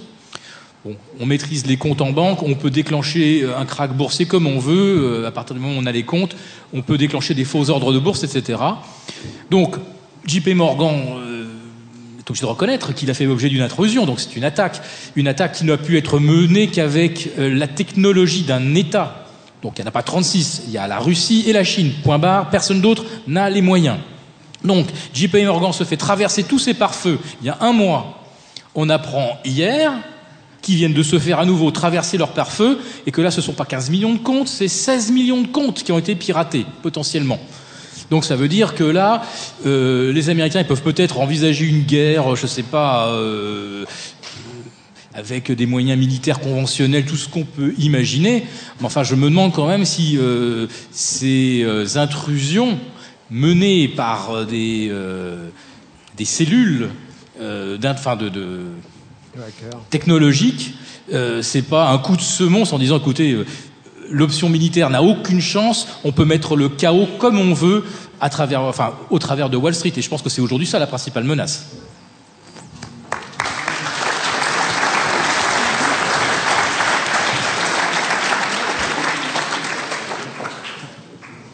Bonjour, au début de la conférence, vous avez parlé d'une euh, de- de- fenêtre de 5 ans. 5 ans, euh, pourquoi vous avez parlé de 5 ans Après, ce sera trop tard. Pourquoi après 5 ans, ce sera trop tard J'ai parlé de 5 ans pour la fin de la transition de phase, oui. Ça a démarré en 2008. Donc ça fait 6 ans, 10 ans, une dizaine d'années, c'est le, temps en général d'une transition de phase, d'un changement de paradigme. Quand on voit la courbe, en fait, je, je me suis, euh, je me suis appuyé sur la courbe de Stuart Kaufman. Ah, Voilà, mais tout Pourquoi simplement. après, après, ce sera trop Bah, tard C'est-à-dire qu'après, on sera dans un autre monde. On sera dans le monde d'après, on sera dans un autre paradigme. Donc, je- Après, ils ne pourront pas attaquer à cause de non, ce sera fini. Les, les choses auront changé. On- les, les- les jeux, le- les, les cartes auront été redistribuées. En attendant de savoir comment on ira dans l'autre monde, euh, je voudrais poser une question plus directement au colonel Chamagne. D'après les renseignements recueillis sur l'Internet, on peut trouver qu'il a sauté à peu près dans le monde depuis les 70 dernières années un peu plus de 3000 bombes atomiques pour divers essais scientifiques ou autres expériences militaires. Donc je voudrais savoir quelle est la dangerosité de ça. Deuxièmement, le colonel Chamagne est sans doute le seul parmi nous ici qui a dû voir de près, même toucher une véritable bombe atomique qu'il a dû balader un jour, ou en tout cas qu'il a eu l'occasion de voir. Et je voudrais faire référence à un livre qui est paru il y a environ 50-60 ans, qui s'appelait euh, en américain, mais dit en français Felsef, je ne sais plus le nom de l'auteur. C'est l'époque où il y avait les bombardiers du stratégique Air Commander qui volaient 24 heures sur 24, armés. L'hypothèse était qu'un petit transistor se casse la figure et brûle dans un des ordinateurs, ce qui avait déclenché une fausse attaque. Les bombardiers étaient allés au-dessus de la Russie. La- L'autorité américaine avait collaboré avec l'autorité russe pour essayer de détourner les bombardiers. On avait jusqu'à leur faire passer la voix du président des États-Unis de l'époque pour leur dire arrêtez, mais ils savaient que c'était un leurre, ils avaient été bien briefés, et ils sont allés jusqu'au bout, ils ont lâché leurs bombes. Et à ce moment-là, l'autorité américaine avait décidé de lâcher une bombe de même puissance sur une même ville, de même population aux États-Unis pour arrêter toutes les hostilités.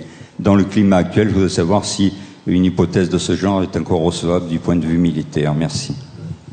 Non, je pense pas. On n'est pas, on n'est plus dans cette ère-là. Nous ne sommes plus dans cette ère-là. Pour répondre au début, euh, sur les essais nucléaires, euh, oui, il y a eu beaucoup d'essais nucléaires. Au départ en atmosphérique, ensuite en souterrain ou sous-marin, enfin souterrain sous la mer. Euh, ça n'a rien à voir avec une catastrophe telle que Fukushima ou, Tchernobyl.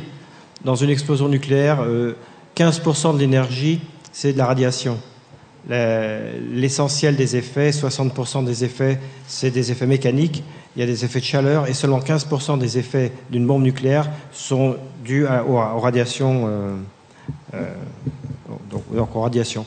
Donc, euh, certes, oui, ça, ça fait beaucoup de mal. hein. De toute façon, il n'y aura pas fallu faire le corail à Tahiti. Bon, ça fait des dégâts écologiques énormes. Mais d'un point de vue de la radioactivité émise, Fukushima, c'est bien pire. Bien pire, parce que la source, la source ne s'arrête pas. On n'est pas capable de l'arrêter. Voilà. Roger Strobel, euh, du Toulousain. Je voudrais euh, souligner le fait que nous sommes déjà en guerre. Euh, guerre économique, elle a différents aspects, elle n'est pas une guerre armée. Ce qui me trouble actuellement, c'est dans le cadre de l'hypothèse Amérique-BRICS, c'est le revirement des États-Unis en Syrie et en Irak. Ils ont suscité la formation de milices euh, locales et maintenant ils se retournent contre elles après que le califat euh, se manifeste par des décapitations. Comment cela euh, intègre le, schéma général? Merci. Je peux donner un élément d'appréciation. Bon, le, le revirement de la Syrie, c'est probablement lié à ce qui s'est passé le 3 septembre euh, 2013, c'est-à-dire euh, missile contre missile, donc démonstration technologique. Le revirement euh, sur ce qui se passe euh, face à l'État islamique, entre guillemets, euh, d'un point de vue personnel, je pense que c'est un coup en deux bandes et qu'en fait c'est Bachar al-Assad qui est visé à travers, euh, à travers ces bombardements. Et avec, j'ajoute avec, euh, en mettant, en mettant la Russie en porte-à-faux. Ben voilà. Ben voilà. C'est là où cela implique la Russie. S'il y en a qui veulent rajouter quelque chose, oui, non. La question Euh, Comment on explique le comportement de- des Américains vis-à-vis de l'État islamique en Irak? Ah, J'ai j'ai dit que Bachar al-Assad. euh, euh, alors, euh, Oui. là- ah oui, là. Oui, euh, bonjour. Euh, ça va pas avec des Bourgognes, Euh, ma question, c'est directement à Madame On, Johnston. on ne vous entend pas parler en face du micro comme ça. Ah oui, d'accord. Ça va mieux là? Ouais. Voilà. Ma question s'adresse à Madame Johnston, puisqu'elle a écrit un livre récemment euh, sur la Yougoslavie, c'est-à-dire sur la première guerre de mondialisation, que malheureusement je n'ai pas lu, mais je vais certainement lire. Et alors, moi, je, je suis d'origine euh, serbe, français, franco-serbe. Euh, on a vécu ces moments euh, très difficilement à cette époque. Surtout nous, les Serbes qui vivons à Paris, c'est surtout ce qui nous a dérangé, c'est le mensonge de médias. C'est-à-dire qu'on ne présentait pas la vérité exacte qui s'est passé là-bas. Alors, ma question, c'est est suivante. On sait bien, enfin, M. Asselineau, il répète très souvent que l'histoire euh, ne se répète pas, mais bégaye. Alors, comme on a, on a un exemple, il y a une vingtaine d'années en arrière, que la Yougoslavie était démantelée comme ça, par les vouloirs de quitter cette, fédération, est-ce qu'on ne risque pas, parce que nous, nous sommes aussi pour sortir de l'Union européenne, est-ce qu'un des pays membres, à un moment, il décide, il sort de l'Union européenne? Je, pré- je préfère que ce soit la France qui sorte première, mais imaginons qu'en Hongrie, elle va sortir de l'Union européenne. Est-ce qu'il va passer, la Hongrie, par exemple, ou la Slovaquie, voudront sortir de l'Union européenne? Est-ce que ça ne va pas déclencher une guerre entre les autres pays? Parce qu'il y a des intérêts qui ne sont pas bien déterminés entre tous ces États Il y a des, des pays riches et des pays pauvres. Donc les riches profitent des pauvres, c'est ce qui s'est passé en Yougoslavie. Euh, la Slovénie et la Croatie se sont débarrassés parce qu'ils ont dit qu'ils... voilà. Alors, est-ce que nous, on risque pas quelque chose de semblable en, en Europe, étant donné qu'on est 28 Est-ce que, je- est-ce que- bon, si je résume votre question, c'est si un pays sort de l'Union européenne, est-ce que ça risque pas de, de déclencher une guerre entre les autres pays? C'est ça. Euh, Philippe, vous voulez répondre? Philippe Non? Oh, Je pense que. Ouais, allez-y, allez-y. Non, mais c'est je- euh, parce que ça semble être en parallèle avec avec la, la Yougoslavie, c'est pas du tout le même euh, cas de figure. Euh, vous voyez ma, thèse sur, la guerre de Yougoslavie, et je pense que c'est très très approprié pour ce qui se passe aujourd'hui que la Yougoslavie c'était euh, un terrain d'expérimentation de comment euh, changer un régime ou casser un pays. On a, on a pratiqué toutes les techniques que- qu'on utilise maintenant ben, en Ukraine. Vraiment, il y a un catalogue de, techniques qu'on a pratiquées en Yougoslavie et on a même vu l'Ukraine comme, euh, la Yougoslavie comme une petite Union soviétique avec la Serbie en, euh, jouant le rôle de la Russie et, euh, vraiment comment, comment casser un pays. Et la Yougoslavie était tout petit, c'était facile, on bombarde euh, sans, sans perte. C'est une petite, c'est un exercice. La Yougoslavie était un exercice pour, pour euh, les États-Unis et l'OTAN. Alors, euh, dans, à l'intérieur de l'Union européenne, c'est un cas de figure complètement différent. Et euh, euh, parce que ce n'était pas euh, pratique pour, pour l'intérieur, c'était vraiment, euh, surtout pour la, pour la zone soviétique, comment casser un peu, comment casser un que- comment changer un régime avec les, ONG, tout, le bazar, avec les minorités qu'on protège contre les méchants euh, euh, dictateur, etc., même s'il n'est pas un dictateur. Tout, tout, ce qu'on a fait en Yougoslavie, on va répétition. Et, je pense que c'est vraiment important encore pour comprendre la Yougoslavie, parce que c'était vraiment le terrain, terrain d'expérimentation qu'on voit euh, encore et encore. Euh, à l'intérieur de, de- de l'Union européenne, c'est vraiment euh, une autre situation.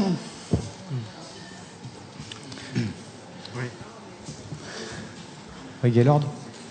Non, ap- après, pardon. Qui, qui, qui a le micro? Ah, ok. Allô? Non, non, qui a un micro? La- Si la personne à qui on a donné le micro veut bien poser la question. Allô? Oui, bah, je pense que c'est moi. Euh, vous pouvez vous lever qu'on vous voit? Ici. Ah, d'accord, merci. Alors, euh, tout d'abord, c'était pour indiquer qu'Anders Fogh Rasmussen avait une maison secondaire à Roquemort, donc pour les gens qui seraient intéressés. Donc, ancien président de l'OTAN. C'est l'histoire de lui souhaiter la bienvenue au cas où il viendrait. Euh, ensuite, une petite.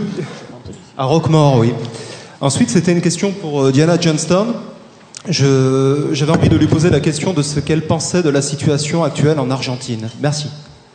Ah, non, mais je, je, je pense que l'Argentine est, est un cible de. euh, ben, je- vous, vous savez sans doute mieux que moi, mais je trouve que cette affaire de vulture funds, je ne sais pas, les, les fonds vautours qui, qui sont utilisés contre l'Argentine, c'est vraiment. euh, c'est pour casser une, résistance. Même, euh, bon, je, je, je fé- félicite la, présidente de l'Argentine qui a osé en parler euh, devant les Nations Unies.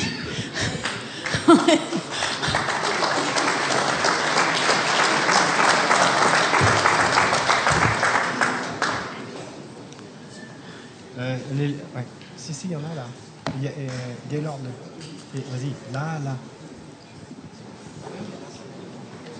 Là, et, et, et, plus, plus loin. Gaylord, Gaylord. Bonjour. Euh, J'ai une question. Euh, Aujourd'hui, la France, elle est rachetée par les Américains euh, avec de la planche à billets, Ouais. donc euh, des, des dollars qui valent rien. On a, des, on a un gouvernement qui, a- qui a- qui accepte de tout vendre donc, euh, à- à- aux Américains. On a l'armée qui est démantelée aujourd'hui, il n'y a plus de budget, il n'y a plus rien. Euh, Est-ce que l'armée pourrait considérer qu'on est attaqué de l'intérieur? C'est-à-dire que euh, n'a plus d'armée, on, on- on vend toute la France. Donc en gros, c'est une guerre économique où l'armée fait rien. Euh, oui, mais. Oui, mais. Je ne sais pas si je peux répondre, mais je veux dire quelque chose. À, à Monsieur Chamagne de répondre, parce que je pense qu'il Ah, peut avoir des retours au niveau de l'armée. Qu'est-ce que pense l'armée par rapport à ça? Bon, L'armée est dans une situation de plus en plus faible, de, de- de plus grande faiblesse.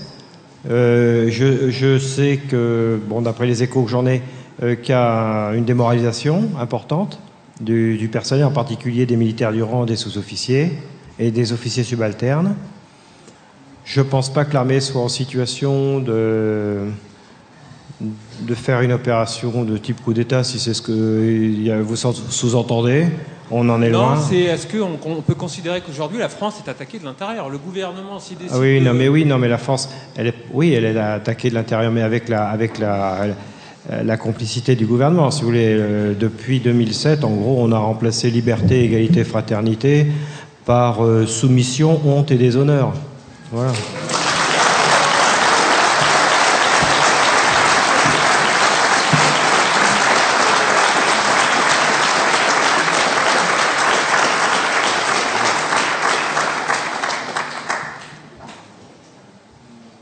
Ma question est essentiellement pour euh, Madame Johnston. Euh, va être courte et assez ouverte. Pensez-vous qu'on peut envisager à court ou à long terme un, changement de politique extérieure des États-Unis Euh, après une crise économique ou une crise politique euh, Voilà, c'est une question ouverte. Euh, hélas, quand je vois le système politique aux États-Unis, ce bipartisme, où les deux partis sont achetés par les mêmes intérêts, bon, on parle beaucoup euh, dans les pays de l'Est de l'oligarchie. Je ne sais pas ce que c'est que les États-Unis si ce n'est pas un- une oligarchie. Et il y a, les, candidats sont extrêmement limités. Il y a, il y a euh, un, un choix qui, est peut-être plus limité que le choix que la Chine veut mettre sur Hong Kong. Euh, c'est vraiment, euh, euh, il y a deux candidats qui comptent et qui sont euh, pareil au même. Je dis, il y a beaucoup d'opposition intellectuelle aux États-Unis, mais sans représentation politique, aucune, aucune. Et c'est ça qui est dramatique. Moi, je ne suis pas là-bas. Si j'habitais là-bas, peut-être je serais dans la rue, je ne sais pas. Mais euh, hon- honnêtement, je ne peux pas être très optimiste parce que le système est vraiment bouclé. Et aussi, on a une grande partie de la population qui ne s'intéresse à rien. Il y a une indifférence politique qui est. Ceux qui sont intéressés sont très intéressés. On parle de Paul Craig Roberts qui euh, parle tous les jours, écrit tous les jours. Il y a beaucoup de gens qui sont mécontents, mais il n'y a pas de- d'expression politique. Le système est vraiment bouclé. Mais pourquoi n'y a-t-il pas un changement en Europe? C'est ça que je ne comprends pas. Le système n'est pas aussi acheté par les grands intérêts en France qu'aux États-Unis. Il y a plus de possibilités de changer quelque chose ici. Ce que je ne comprends pas, c'est les Européens. Je ne comprends pas pourquoi les Européens suivent les États-Unis à la catastrophe. Bon, si on voulait euh, empêcher la Troisième Guerre mondiale, il faudrait que l'Europe change. Si les États-Unis n'avaient pas le fidèle Europe qui va les suivre n'importe où jusqu'en enfer, ça, ça serait la façon d'empêcher euh, la Troisième Guerre mondiale. Mais quand on sait que les Européens suivent, bon, ça leur donne l'OTAN, ça leur donne la communauté internationale, comme ils disent, et c'est ça, vraiment, c'est l'Europe qui me mystifie. Je comprends les États-Unis, je vois les intérêts. C'est dans leurs intérêts comme ils les conçoivent. Je ne suis pas d'accord que c'est dans, les intérêts des Américains, bien, que, bien sûr que non, mais dans l'intérêt de ceux qui dirigent. Mais je ne vois pas en quoi cette politique est dans l'intérêt des Européens. Ça semble absolument contraire. Et je suis mystifiée tous les jours par, par ce suivisme.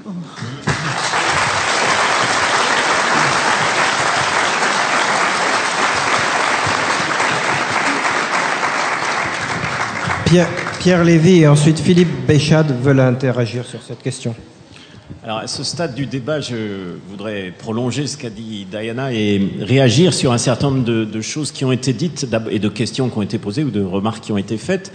Euh, D'abord, sur le, déclin programmé de l'Allemagne. Euh, je- je- je n'ai pas de certitude à ce sujet, c'est compliqué. Je pense que les dirigeants allemands ne sont pas prêts de se laisser marcher sur le- leurs intérêts de manière facile. Alors il y a des atouts, il y a des, aussi des obstacles, mais je pense que dans, la décennie qui viennent, on n'assistera pas à un, déclin des, dirigeants allemands comme voulant imprimer leur marque sur la scène mondiale, même si ils n'ont pas tous les atouts en main.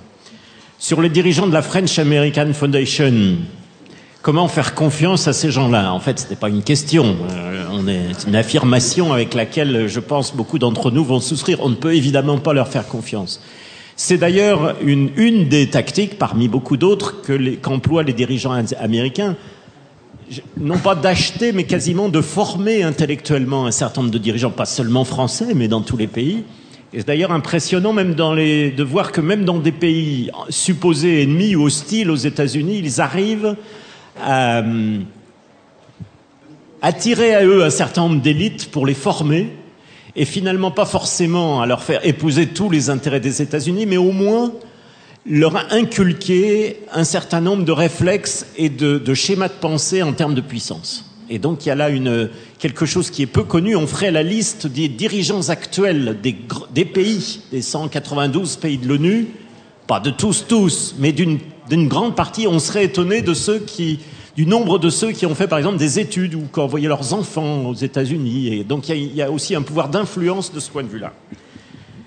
Euh, sur le, alors j'ajoute que ça n'est qu'un élément parce qu'il reste que les, les dirigeants d'un certain nombre de pays de puissance, y compris la France, sont aussi soucieux des intérêts économiques de leurs propres amis et de leurs propres groupes, de Total et d'autres, pour, ne prendre que cet exemple.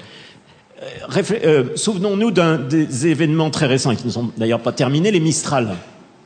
Vous vous rappelez que pendant tout un temps, les dirigeants français ont fait, tout un temps, quelques semaines, ont fait de la résistance parce qu'il y avait une pression, notamment américaine, pour dire arrêtez de livrer ces Mistral à nos adversaires qui vont pouvoir, avec ça, étrangler les pauvres peuples, les Ukrainiens en particulier. Et pendant un temps, les dirigeants français avaient obtenu que l'Union européenne ne, passe pas des sanctions rétroactives, c'est-à-dire que les, contrats Mistral ne soient pas concernés. Mais le 2 septembre dernier, euh, Monsieur Manfred Weber, tous, connaissez tous Monsieur Manfred Weber, c'est le, le président du Parti populaire européen au Parlement européen, un Allemand, un Bavarois, a, a fait, a publié le communiqué suivant, enfin la phrase suivante, alors que l'Union européenne tente de faire front et de parler d'une seule voix, il est totalement impensable, dit M. Weber, que la France poursuive la livraison de ses porte-hélicoptères à la Russie. Cette hypocrisie a, été, a assez duré, a tonné M. Weber. Moins de 24 heures plus tard, la présidence, l'Élysée, annonçait que le contrat était suspendu. Et donc, vous voyez, il y a à la fois préservation de ses intérêts et en même temps rapport de force et alignement quand le rapport de force euh, l'impose. Et donc, euh, voilà, toujours ces mêmes contradictions. Euh, sur l'Ukraine et l'OTAN, je suis de l'avis, on verra bien, l'avenir le confirmera ou pas, je suis de l'avis que qu'en l'état actuel des choses, la volonté américaine d'intégrer l'Ukraine dans l'OTAN n'aboutira pas. Compte tenu du rapport de force actuel, je crois que les Américains ont compris qu'il y avait un certain nombre de limites à ne pas dépasser et qui pourraient se retourner directement contre eux. Quant au, je change puisque j'ai entendu un certain nombre de choses, donc je passe d'un thème à un autre. Sur le TTIP, donc l'accord, euh, le partenariat, encore un mot, partenariat, enfin bon. Partenariat transatlantique. Cet accord de libre-échange étendu, en réalité, qui n'a pas qu'une dimension commerciale, mais le commerce, évidemment, porte toute une dimension euh, politique et idéologique. Euh, je, je- je pense, vous allez peut-être me taxer d'être un optimiste échevelé, euh, je pense que la conjonction de différents facteurs, dont les luttes dans un certain nombre de pays, y compris en France, aboutira à ce que nous gagnerons, c'est-à-dire au fait que cet accord n'entrera pas en vigueur. Peut-être je me trompe, je suis peut-être trop optimiste, mais je pense qu'aujourd'hui, le rapport de force, y compris les mobilisations dans les pays, euh, empêchera ça. Euh, et puis aussi les contradictions d'intérêts dont je parlais tout à l'heure. Euh, un mot sur les sanctions, puisque ça a été évoqué aussi. J'en ai, parlé tout à l'heure sous l'angle euh, fondamentalement inacceptable. Mais il y a un autre aspect sur lequel je voulais vous faire réfléchir, c'est le fait qu'elles sont, dans l'intérêt même, enfin du point de vue même de ceux qui les prennent, elles revêtent peut-être le caractère d'une politique de gribouille. Parce que si, vis-à-vis de la Russie, parce que si il est vrai que l'imposition de sanctions frappe l'économie russe euh, de manière non négligeable et risque de la frapper, de lui faire mal pendant quelques années, quelques mois, quelques années, il n'en reste pas moins, surtout comme un pays comme la Russie, qui est le premier détenteur des réserves de gaz du monde, le premier détenteur des réserves de pétrole, bref, qui n'est pas un, pays euh, complètement acculé et euh, isolé. Vis-à-vis de la Russie, on sait de manière générale que les pays, même plus faibles que la Russie, sous sanction depuis des années, leur économie souffre d'abord, mais finit par s'adapter, parce qu'en contournant les sanctions, en, en prenant des mesures qui font qu'on est moins dépendant des facteurs étrangers. Et donc, je, je pense qu'à terme, alors je le souhaite, mais c'est un autre problème, je pense qu'à terme, si les sanctions sont maintenues, elles pourraient aboutir à l'inverse du résultat souhaité par ceux qui les prennent, à savoir d'une certaine manière le fait que l'économie russe sort d'une dépendance réelle dans laquelle elle est aujourd'hui vis-à-vis des économies occidentales et trouve en elle-même les moyens d'un- développement plus autonome. J'ajoute qu'au sein même de la Russie, il y a, tout ça n'est pas monolithique au sein du pouvoir. Il y a ceux qui euh, euh, réfléchissent en termes de développement national pour aller vite, voire étatique, et ceux qui sont euh, idéologiquement très proches des Occidentaux. Euh, et je pense que les sanctions renforcent plutôt le premier camp, ceux qui sont partisans d'un développement national, et mettent en difficulté ceux qui ont toujours expliqué que, des, que, que, que respecter, se, se- se glisser dans l'idéologie occidentale est la meilleure chose pour la Russie. Et donc euh, le paradoxe, si vous voulez, le suivant, c'est que ceux qui prennent ces sanctions peuvent d'une certaine manière aboutir à court terme à faire mal, mais à moyen ou long terme à, à aboutir à l'effet inverse de ce, de ce qu'ils souhaitaient. Enfin, puisqu'il a été question de la, Go- la Yougoslavie, euh, euh, Diana a dit l'essentiel de ce, qu'on pouvait dire. Euh, La, question, parce que au fond, ce qui est en jeu, c'est cette logique de puissance, cette logique de domination, cette logique d'empire. Dès lors qu'un pays de l'Union européenne, qui se veut cet empire dont j'ai parlé tout à l'heure, prendrait la décision politique étayée sur la volonté majoritaire de son peuple, de prendre ses distances, puis d'en sortir, qu'est-ce qui se passerait? Alors, ça- tout ça ne serait pas dans un calme olympien, bien entendu, mais une des conséquences prévisibles, c'est que ça donnerait des idées à d'autres peuples. Et que cette idée, au fond, euh, d'un monde qui ne soit pas par zone régionale intégrée vers un gouvernement mondial, tel que je le décrivais tout à l'heure, mais plutôt reprenne le chemin d'un monde fait d'États, d'États-nations, égaux en droit, souverains, se respectant mutuellement, même s'ils font des choix politiques différents, et, donc, comme ils sont libres et souverains, capables de mettre en œuvre des coopérations internationales beaucoup plus respectueuses des souverainetés des uns et des autres et des intérêts nationaux, alors je pense que cette logique a pour elle beaucoup de, de force et qu'elle pourrait en quelque sorte faire un véritable effet boule de neige et empêcher les logiques de guerre de prendre le dessus.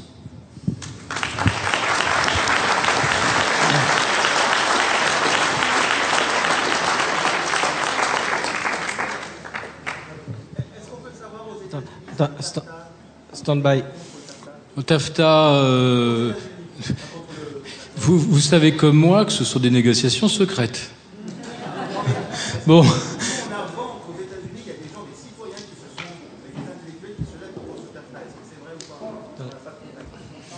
Le problème, c'est qu'on n'a pas, nous, euh, en Europe, euh, une... Pardon? Ah oui, non mais vous, vous poserez votre question, vous demanderez le micro et vous poserez votre question plus tard. Euh, Philippe. Donc la question concernait les accords TAFTA qui sont une nouvelle évolution dans l'architecture du commerce mondial, taillée sur mesure, on l'a bien compris une nouvelle fois, pour les Américains. Je donne un petit exemple très simple. euh, dans l'agroalimentaire, euh, nous exportons certains produits, du foie gras, etc. Euh, le jour où une multinationale euh, américaine reçoit une plainte ou quoi que ce soit, ou qu'une nouvelle réglementation est mise en application aux États-Unis, eh ben, l'entreprise euh, ou la législation euh, peut euh, s'appliquer, bien sûr, avec cette force coercitive à l'encontre du petit fournisseur. C'est surtout ça qu'on a bien compris. C'est que c'était une façon, en fait, pour les très grands groupes d'imposer et de façon encore plus forte leurs normes, leurs conditions à des fournisseurs qui ne seront jamais assez sécures dans leur dans leur process, qui ne seront jamais assez compétitifs, etc. Euh, bon, mais je vous rassure, euh, on n'est pas prêt d'assister à la signature de TAFTA. Maintenant, euh, étant donné que ça reste secret, il est, assez difficile aujourd'hui de euh, savoir véritablement euh, comment euh, les Américains comptent nous, nous dévorer au travers de, cet accord. Maintenant, je voudrais revenir à, à ces questions de est-ce qu'on peut scinder une zone monétaire en deux sans que ça se transforme en chaos? On ne le sait pas vraiment. On a vu la Tchéquie et la Slovaquie se séparer sans drame. On est bien d'accord Ça s'est bien passé. C'est une petite entité. On s'aperçoit qu'en Europe, les petites entités s'en tirent bien. Regardez les pays nordiques qui, ont leur propre devise. Euh, ça fonctionne plutôt bien. Ils préservent même euh, de façon euh, efficace leur modèle social. Dans le cas de la Norvège, c'est peut-être pas du jeu parce qu'eux, ils ont la ressource pétrolière, donc eux, ils ont la corne d'abondance qui sort dans leur, dans leur jardin ou au large de leur côte. C'est plus facile. Le Danemark, lui, par contre, le préserve son, son modèle social, mais il bah, faut quand même savoir que le taux d'imposition euh, au Danemark est près de 50%. Maintenant, voilà, ça peut être un, un, choix de, société. On ne coupe pas la parole, s'il vous plaît.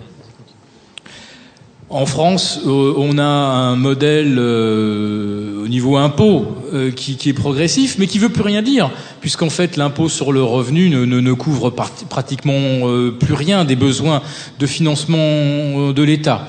Donc ça, c'est aussi une problématique auxquels beaucoup de pays européens sont confrontés. Et comme on est incapable de faire une union fiscale, bah pour l'instant, on, on s'en sort pas. Mais dans la mesure où on n'a toujours pas fait cette union fiscale, finalement, la seule chose à défaire, c'est effectivement la monnaie. Si on avait une union fiscale, ça serait très compliqué, effectivement, de dire, bah moi, je vais revenir à une fiscalité où j'ai euh, de l'ISF d'un côté, où je taxe les, les, entreprises à tel, à tel seuil euh, de l'autre côté. Pour l'instant, on a juste à détricoter la monnaie. Et euh, comme cette monnaie aujourd'hui, ça s'appelle l'euro, mais qu'en fait c'est un marque, c'est un marque, hein, on vit avec un marque. Donc ça convient à l'Allemagne, ça convient aux pays, à certains pays du Nord et encore pas à tous. Donc aujourd'hui, euh, c'est plutôt l'Allemagne qui se retrouverait en minorité par rapport à d'autres pays qui n'ont pas besoin ou qui ne fonctionnent pas avec un marque. Mais l'Allemagne aujourd'hui, c'est elle qui est vraiment en danger dans le cas où on aurait euh, une scission euh, monétaire. Parce qu'en fait c'est pas tellement le fait que l'Allemagne aurait une monnaie qui se mettrait à s'apprécier encore plus par rapport aux autres puisqu'on n'arrête pas de nous dire que la monnaie forte ne les gêne pas. Le problème le vrai problème de l'Allemagne c'est que dans le cadre de Target Je ne vais pas rentrer dans le détail, mais enfin, euh, vous regarderez éventuellement euh, ce que cela recouvre. Target, c'est le système de compensation des dettes à travers l'Europe et aujourd'hui l'Allemagne est le, le principal créancier sur les pays du Sud. Et c'est des euh, créances qu'elle, pour l'instant, elle n'est pas capable d'aller réclamer aux pays euh, qui lui ont euh, euh, donné ces reconnaissances de dette. Donc le, le pays vraiment en danger, c'est l'Allemagne, c'est pas la France, c'est pas l'Italie, c'est pas vraiment l'Espagne. C'est de ça dont il faut avoir aussi, confiance, euh, aussi conscience.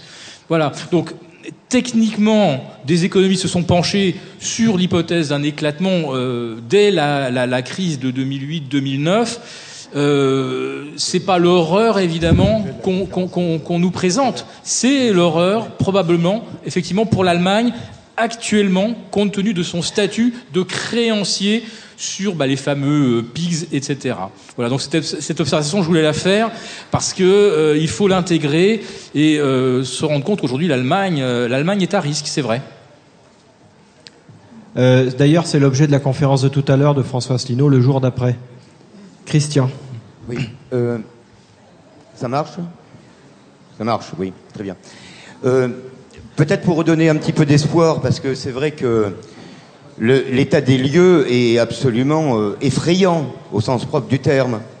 Et c'est peut-être d'ailleurs un, un, des buts recherchés, c'est-à-dire de créer une espèce d'inhibition, le fatalisme de cette mondialisation, etc., etc. Cependant, moi j'observe que l'État belligérant euh, au, premier chef, les États-Unis, je ne parle pas du peuple américain, que je plains. Ils sont presque en otage dans leur propre pays, et depuis un bon bout de temps. Mais enfin, on voit que les États-Unis ne vont pas bien. C'est-à-dire que leur monnaie ne vaut plus que ce que les peuples, les autres peuples, sont capables de rembourser en intérêt. Sinon, il n'y a rien. C'est toujours zéro, c'est que du virtuel. L'endettement des États-Unis est de 380%. La situation sociale est plus qu'explosive. Entre les grandes affirmations à la suite de la chute du mur de Berlin et l'état euh, de la relation entre l'humanité et le capitalisme, tout cela a bien changé. Et le doute s'installe de plus en plus, c'est-à-dire qu'on vérifie, tous les excès provoquent sécrètent leur poison. Or, euh, il y a une espèce d'omerta aussi, par, euh, disons, euh, compassion, à ne pas taper sur les États-Unis en disant Ah, ils sont à l'agonie, etc., parce qu'on ferait de l'anti-américanisme primaire. Moi, je voudrais savoir quand même dans quelle mesure les gens, des gens, se sont vraiment intéressés à la question de quel est l'état de l'évolution du cancer de ce système anglo-saxon, euh, etc.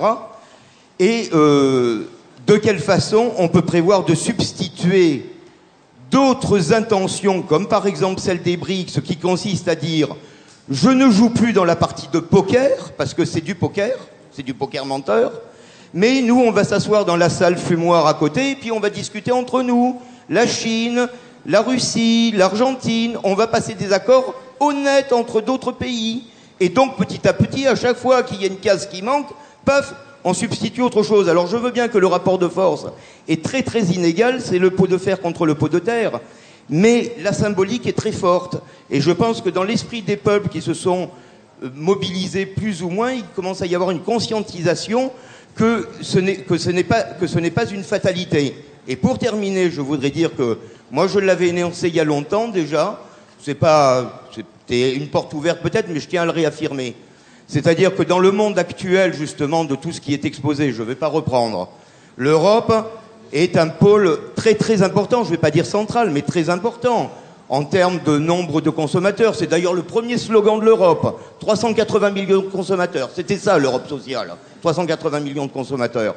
Mais enfin, il y a quand même, il y a du matos là, en productivité, en richesse, en savoir-faire, en histoire, en, tradition politique, etc., etc. Donc tout cela compte énormément. On ne peut pas faire l'impasse. On ne peut pas simplement dire bon maintenant l'Europe c'est une colonie et puis terminé, plus personne ne parle. Ça ne pourra pas se passer comme ça. Et particulièrement en Europe, c'est la France qui a une place à tenir. Ça a été depuis longtemps son rôle. Je suis persuadé, et je ne suis pas le seul à le dire, que ça a été rappelé par M. Lévy, que beaucoup de pays attendent que nous on mette un pied devant l'autre. Le jour où on va commencer à bouger, les équilibres symboliques, tout du moins dans un premier temps, vont être nettement ébranlés et je pense que les portes vont s'ouvrir sur des tas de choses. Pour terminer, si le système actuel est si arrogant, si vindicatif, si agressif, c'est justement le signe que c'est un qui tout double. Ils ne peuvent pas se permettre d'erreur. S'ils n'arrivent plus à ponctionner les richesses des autres pays, ils ne pourront rien faire pour leur propre, propre pays eux-mêmes, tellement ils sont dans une situation catastrophique. Merci. Christian? Vous voulez réagir? Non. C'est que, oui, les États-Unis peuvent. C'est que.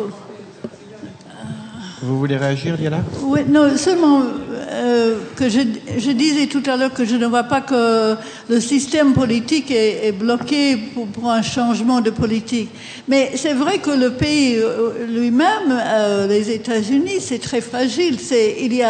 Il, y a, des catastrophes qu'on ne prévoit pas qui peuvent arriver. C'est, vrai que quand on, a la pop- population dans les prisons les plus grandes du monde, il y a le, le, le, le dé- le- le dé- écart entre riches et pauvres, c'est toujours plus grand. C'est-à-dire que c'est, pas du tout un système stable aux États-Unis. Et, euh, je ne sais pas parce que les vraies catastrophes, on ne les voit pas. Ah oui, dans deux trois ans il y a ceci ou cela. On ne sait pas. Mais je pense qu'il y a beaucoup de fragilité dans le système américain. Et bien que le système politique est bloqué actuellement, les choses peuvent arriver au, au- au- au niveau social, économique, euh, à cause des fragilités euh, qui, qui pourraient changer le- la donne. Il y a beaucoup de mécontentement aux États-Unis, mais il est mal exprimé. Euh, et euh, il a eu déjà l'opposition à NAFTA aux, aux États-Unis, mais ça a perdu. Des, les- et, et donc on est un peu découragé par les, par les défaites, comme euh, ici. Mais euh, je, je, je, pense que le, le, système n'est pas, n'est, pas du tout euh, au- aussi, au- aussi puissant à la base qu'il paraît. Il y a le militaire, mais la base sociale est très fragile. Oui, je pense qu'un chiffre dit tout. Hier, euh, on découvre euh, les statistiques de l'emploi aux États-Unis, le fameux NFP, le rapport national. Alors, euh, bonne surprise, le chômage passe sous la barre symbolique des 6.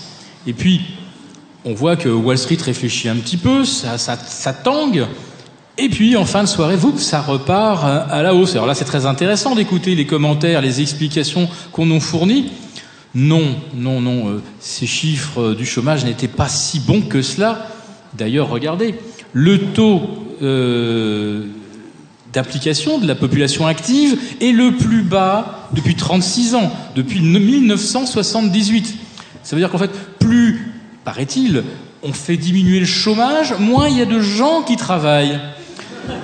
Le chômage régresse au mois de septembre et de façon inexplicable, la durée de travail stagne ou régresse également. C'est quand même bizarre d'embaucher des gens quand on fait moins d'heures. Quant au salaire, je n'en parle pas, même si la décrue était tout à fait symbolique de moins 0,1%, c'est quand même curieux que lorsqu'on fait des heures supplémentaires, soi-disant, on se mette à être moins payé. Bon, les Américains euh, aujourd'hui ne, s'en offusquent pas, parce que ça fait en fait 20 ans que leur salaire ne cesse de euh, baisser euh, mois après mois, trimestre après trimestre. Donc oui, fondamentalement, il y a des fragilités dans le système économique américain.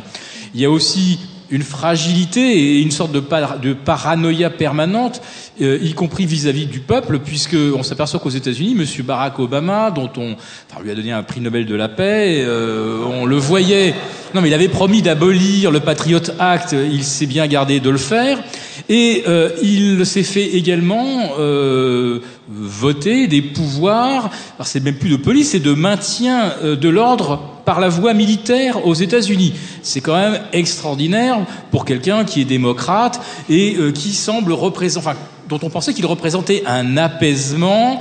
Euh, des aspirations euh, à euh, une réduction des inégalités. Jamais ces inégalités n'ont autant explosé que sous Obama. Jamais les gens n'ont aussi peu travaillé que sous Obama. Jamais il n'y a eu autant de gens aux food stamps que sous Obama. Jamais il n'y a eu autant d'ultra riches que sous Obama. Je ne critique pas Monsieur Obama. Il n'y peut rien, sincèrement. Et, même l'histoire de ses pouvoirs militaires, c'est pas lui qui a c'est pas lui qui a eu l'idée. Elle lui a été soufflée, voire imposée. Mais vous voyez que même aux États-Unis, même avec l'aura d'Obama, on ne peut pas faire grand-chose. Et nous, en France, on, on nous dit notre système, il est complètement, euh, notre cinquième République est exsangue, elle n'a plus de signification. Là, les, les alternances, les cohabitations, ça, tout ça, ça c'est quelque chose d'absurde. C'est pas si absurde parce qu'aux États-Unis, ça fait déjà maintenant deux décennies qu'ils fonctionnent en alternance.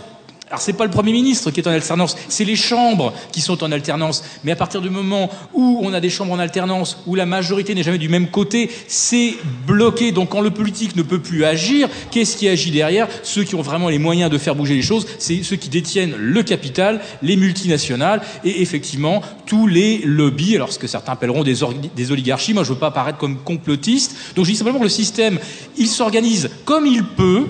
Et euh, quand les puissants peuvent euh, euh, organiser, consolider leur puissance, ils, le font naturellement. Et ils le font d'autant plus que les politiques sont paralysées. Ce qui était bien décrit, effectivement, aux États-Unis, les choses, les choses sont figées. L'alternance droite-gauche n'existe plus depuis longtemps. Il faut relire Les raisins de la colère.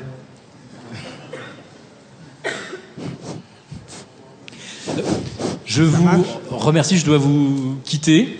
Donc ça a été un, un grand Restez- plaisir. Restez deux minutes, j'ai quelque chose à vous dire.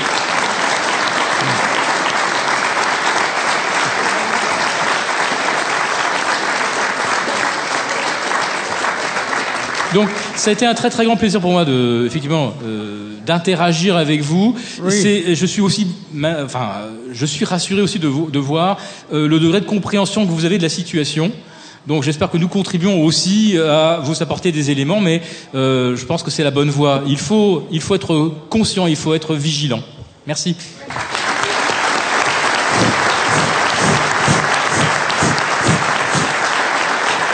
Bien. Bonne août. Bien, j'avais quelques points, très rapidement, à préciser au sujet des, des interventions qui ont lieu. On a parlé de l'armée française. Si 5% de la population française est mentalement bien armée, ça sera l'échec de l'impérialisme américain. 5%. D'où l'importance du travail de François Asselineau. Nous sommes tous ici, nous le savons. Deuxièmement, le changement aux États-Unis viendra de la pression extérieure. Les Américains sont tellement conditionnés de façon si massive que le changement intérieur est impossible. Ou il faut une implosion ou une explosion. Le changement viendra de l'extérieur. Ça ira beaucoup plus vite que ce que notre euh, intervenant a dit, à mon avis, à la tribune tout à l'heure, car ce monde, et euh, Régis l'a très bien dit, ça va très vite. Dans cinq ans, ça sera un autre monde, et cet autre monde ne peut en aucun cas évoluer dans le sens de la volonté du gouvernement américain d'aujourd'hui. Je peux vous dire pourquoi.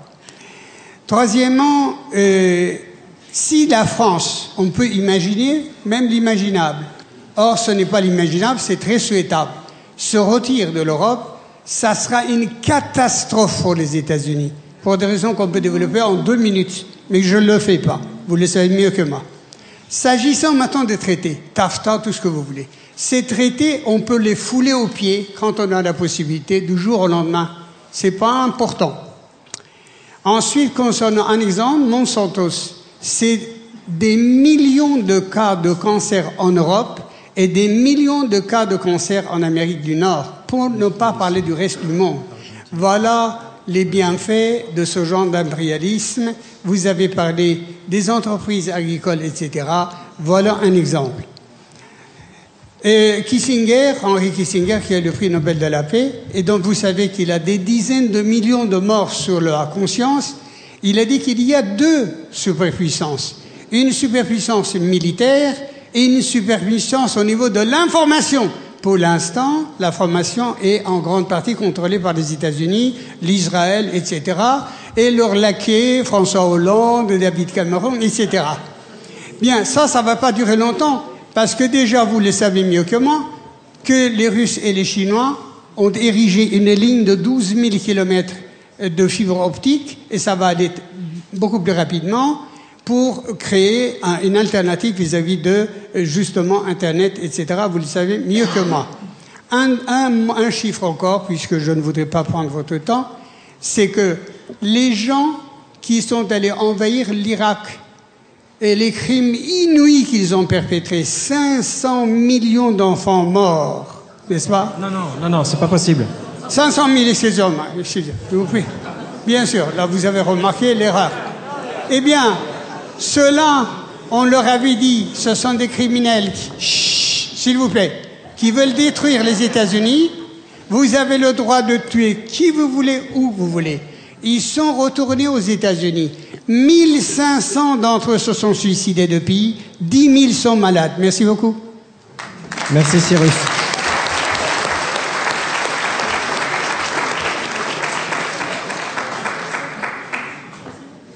Il nous reste euh, entre 5 et 10 minutes.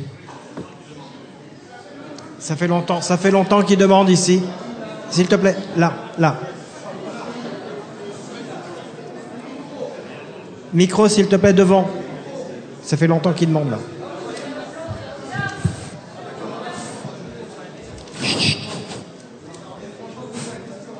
Euh, ça marche, ça Bonjour à tous, hein, je suis ravi d'avoir des, des adhérents de l'UPR qui font le déplacement, euh, donc euh, je vous remercie.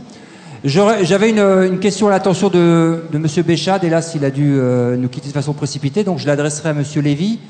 Euh, donc euh, pour revenir aux BRICS, euh, la Russie est un acteur prépondérant concernant ce pôle qui cherche à faire un contrepoids à la prédominance américaine. L'Europe, qui est une organisation supplétive des États-Unis, hein, c'est la constatation commune que nous partageons. Aujourd'hui, menace la Russie de le- de l'exclure du système interbancaire international SWIFT. Et j'aimerais savoir comment il analyse cette, menace et comment la Russie compte y répondre. Merci. Il répondra tout à l'heure. Il répondra tout à l'heure. Euh, devant. Euh, bonjour. Euh, oui, alors moi je voulais plutôt revenir spécialement sur, la Chine, qui me semble être l'un- des pays principaux des BRICS. Je considère la Chine comme une menace pour les États-Unis encore plus importante que la Russie, pour plusieurs raisons. Alors la, toute première raison, euh, euh, non, en fait, je vais faire plus court. Est-ce que vous, euh, je, je vais pas développer parce que j'ai pas le temps. Est-ce que vous pensez que la Chine est considérée par les États-Unis du coup comme une menace plus importante que la Russie? Moi, je l'ai dit, je l'ai dit un peu au début. Je pense que d'un point de vue économique, oui. La Chine est une menace économique pour les États-Unis, si tant qu'on puisse considérer que l'éco- l'économie est un champ de bataille.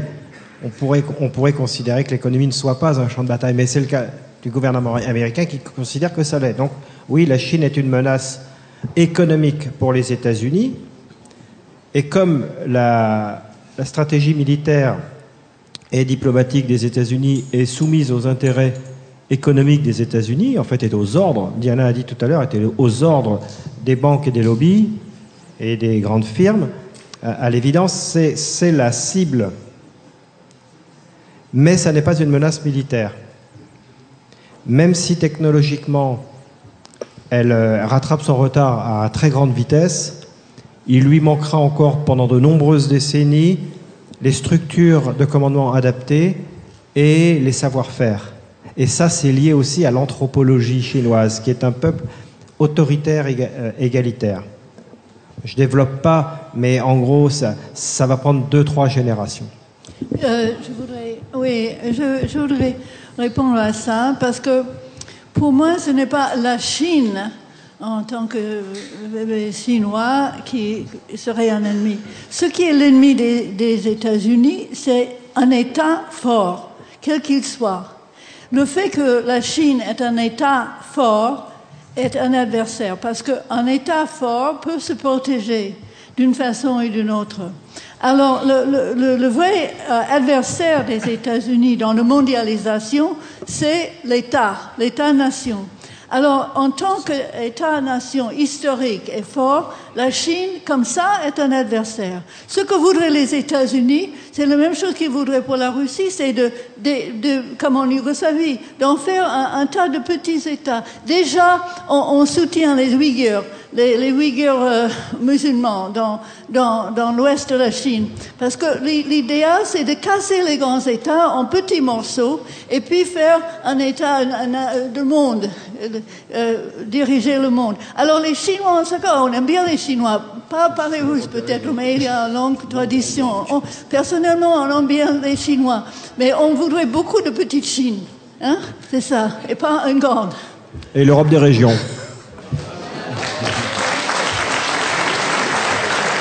On va prendre une dernière question. Euh, oui. On va prendre une toute dernière question. Oui. Et donc, euh, c'est là-bas? Ok. Et parce qu'après, on arrive à l'heure. Merci. Vous m'entendez là? Ok. Euh, J'avais une question parce que donc le débat était sur les BRICS. euh, donc on a beaucoup parlé de la Russie, de la Chine, euh, peu du Brésil et de l'Inde. Bon, l'Inde, ça m'intéresse pas trop, mais j'aurais voulu savoir, vu la situation, enfin, pour ma question, j'aurais voulu savoir, vu la situation géographique du Brésil, on a vu que les BRICS pouvaient, pouvaient s'allier économiquement, commercialement. Est-ce que, en cas d'attaque contre la Russie, ils pourraient aussi s'allier euh, militairement? Et est-ce que, euh, vis-à-vis de ça, les États-Unis regardent le Brésil euh, d'une certaine manière pour pouvoir euh, se prévenir d'attaques possibles du Brésil en cas de guerre euh, contre la Russie. Est-ce qu'il y a une politique particulière des États-Unis vis-à-vis du Brésil au niveau militaire? Ben, je pense que jusqu'à présent, les États-Unis ne sont pas très inquiétés par le Brésil, parce que le, Brésil est très fédéralisé. C'est pas, c'est pas un État euh, fort. Comme je dis, l'ennemi, c'est, l'État fort. Et le Brésil n'a pas du tout cet aspect jusqu'à présent. Ça semble assez mou comme État. Et, euh, donc, euh, euh, c'est, comme adversaire, les États-Unis ont meilleur euh, en, Amérique latine que le Brésil. Euh, mais, ce, qui, est absolument euh, euh, universel, c'est, l'opposition de tout État qui pourrait choisir un autre modèle de développement. C'est ça. C'est qu'on a un seul euh, modèle Et sans État, les, États-Unis peuvent imposer leur modèle. Et c'est ça. Donc c'est vraiment aussi simple que cela. Et enfin, Monsieur Lévy. Oui, quelques mots pour conclure sur les, questions qui ont été posées et pour euh, euh, dire mon accord avec ce que vient de dire Diana sur l'importance euh, pour les dirigeants américains notamment de ficher en l'air les États. En effet, ça c'est tout à fait fondamental. Il, a été évoqué la question de, des sanctions, américaines et européennes pour exclure la Russie, tenter d'exclure la Russie euh, de divers systèmes internationaux, dont SWIFT. Vous savez, SWIFT, c'est ce système de transactions interbancaires. Alors j'ai un petit peu répondu tout à l'heure. Moi, je, ne sais pas ce qu'il va en être techniquement. Je, je pense que politiquement, mais je peux me tromper, euh, les sanctions qui risquent de se retourner à terme contre ceux qui les élaborent euh, ne, tiendront peut-être pas éternellement quand ceux-là même qui les ont imposées considéreront, verront que c'est peut-être pas forcément de leur intérêt. Donc, il est possible euh, que ces sanctions finissent par être euh, plus ou moins levées. On verra. Mais ce que je voudrais surtout souligner, c'est que si c'était le cas, si vraiment ils avaient une démarche radicale de confrontation poussée à l'extrême sur le plan économique, alors je pense qu'ils euh, se feraient à terme plus mal à eux-mêmes euh, qu'à la Russie. En tout cas, c'est la thèse que j'ai évoquée tout à l'heure. Sur Chine-Russie, euh, le plus grave, le plus important pour euh, les États-Unis, etc. Vous savez, c'est un peu difficile. Si on avait tenu ce même débat il y a deux ans, on n'aurait probablement pas imaginé, au- aucun d'entre nous, euh, la manière dont les éléments, les événements se sont, se sont déroulés, et pas plus les dirigeants eux-mêmes. Je ne crois pas du tout à la thèse d'une dizaine de stratèges qui se réunissent dans une chambre euh, sombre et qui décident des- de ce qui va se passer dans les cinq ans qui viennent. Il y a des stratégies, ça c'est incontestable. Il y a une volonté de domination, et ensuite il y a une complexité de facteurs et de rapports de force qui fait que les événements ne sont jamais exactement ceux que les uns et les autres imaginent. Donc je serais, pour ma part, excusez-moi, c'est pas très flamboyant comme réponse, mais c'est difficile de savoir quelles seront les puissances qui demain euh, seront les, considérées comme les plus dangereuses. Encore une fois, il y a des lignes de force, et puis il y a des facteurs, des étincelles que personne ne prévoit forcément, qui donnent aux événements des cours euh, qu'on n'avait pas prévus. Mais je voudrais conclure sur un point. Alors c'est peut-être un peu enfoncer une porte ouverte, c'est peut-être un petit peu général, je m'en excuse, mais je crois que c'est important. Euh, c'est pour montrer la cohérence entre la table ronde de ce matin et la table ronde de cet après-midi. C'est-à-dire que ce matin, on a parlé social, économie, et la conséquence, au fond, sur les acquis sociaux, sur les conquêtes sociales, je préfère ce terme, sur la vie des gens. Et, et cet après-midi, on a fait, disons, de la géopolitique, pour aller vite.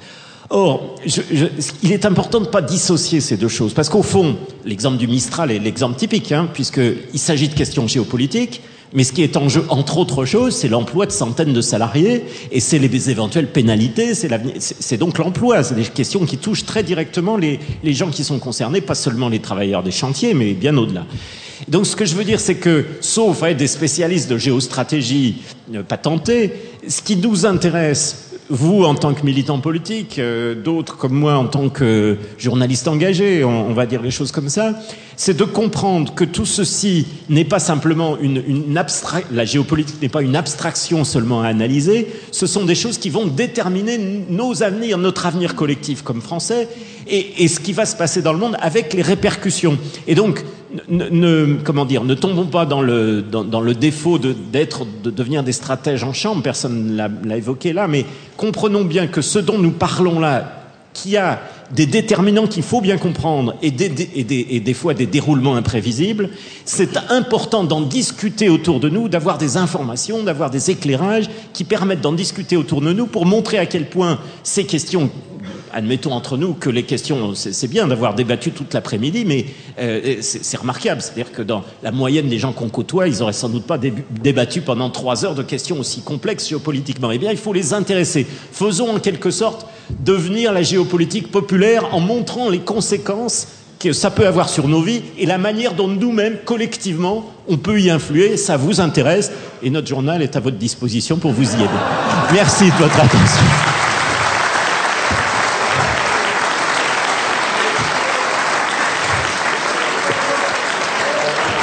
Belle conclusion. Belle conclusion. Donc euh, Pierre Lévy, euh, Diana Johnston, je vous remercie infiniment d'avoir euh, participé à cette table ronde, ainsi que Philippe Béchade qui a dû partir plus tôt. Cette table ronde est terminée. Rendez-vous dans une, une demi-heure, trois quarts d'heure pour la conférence de François Asselineau. Merci.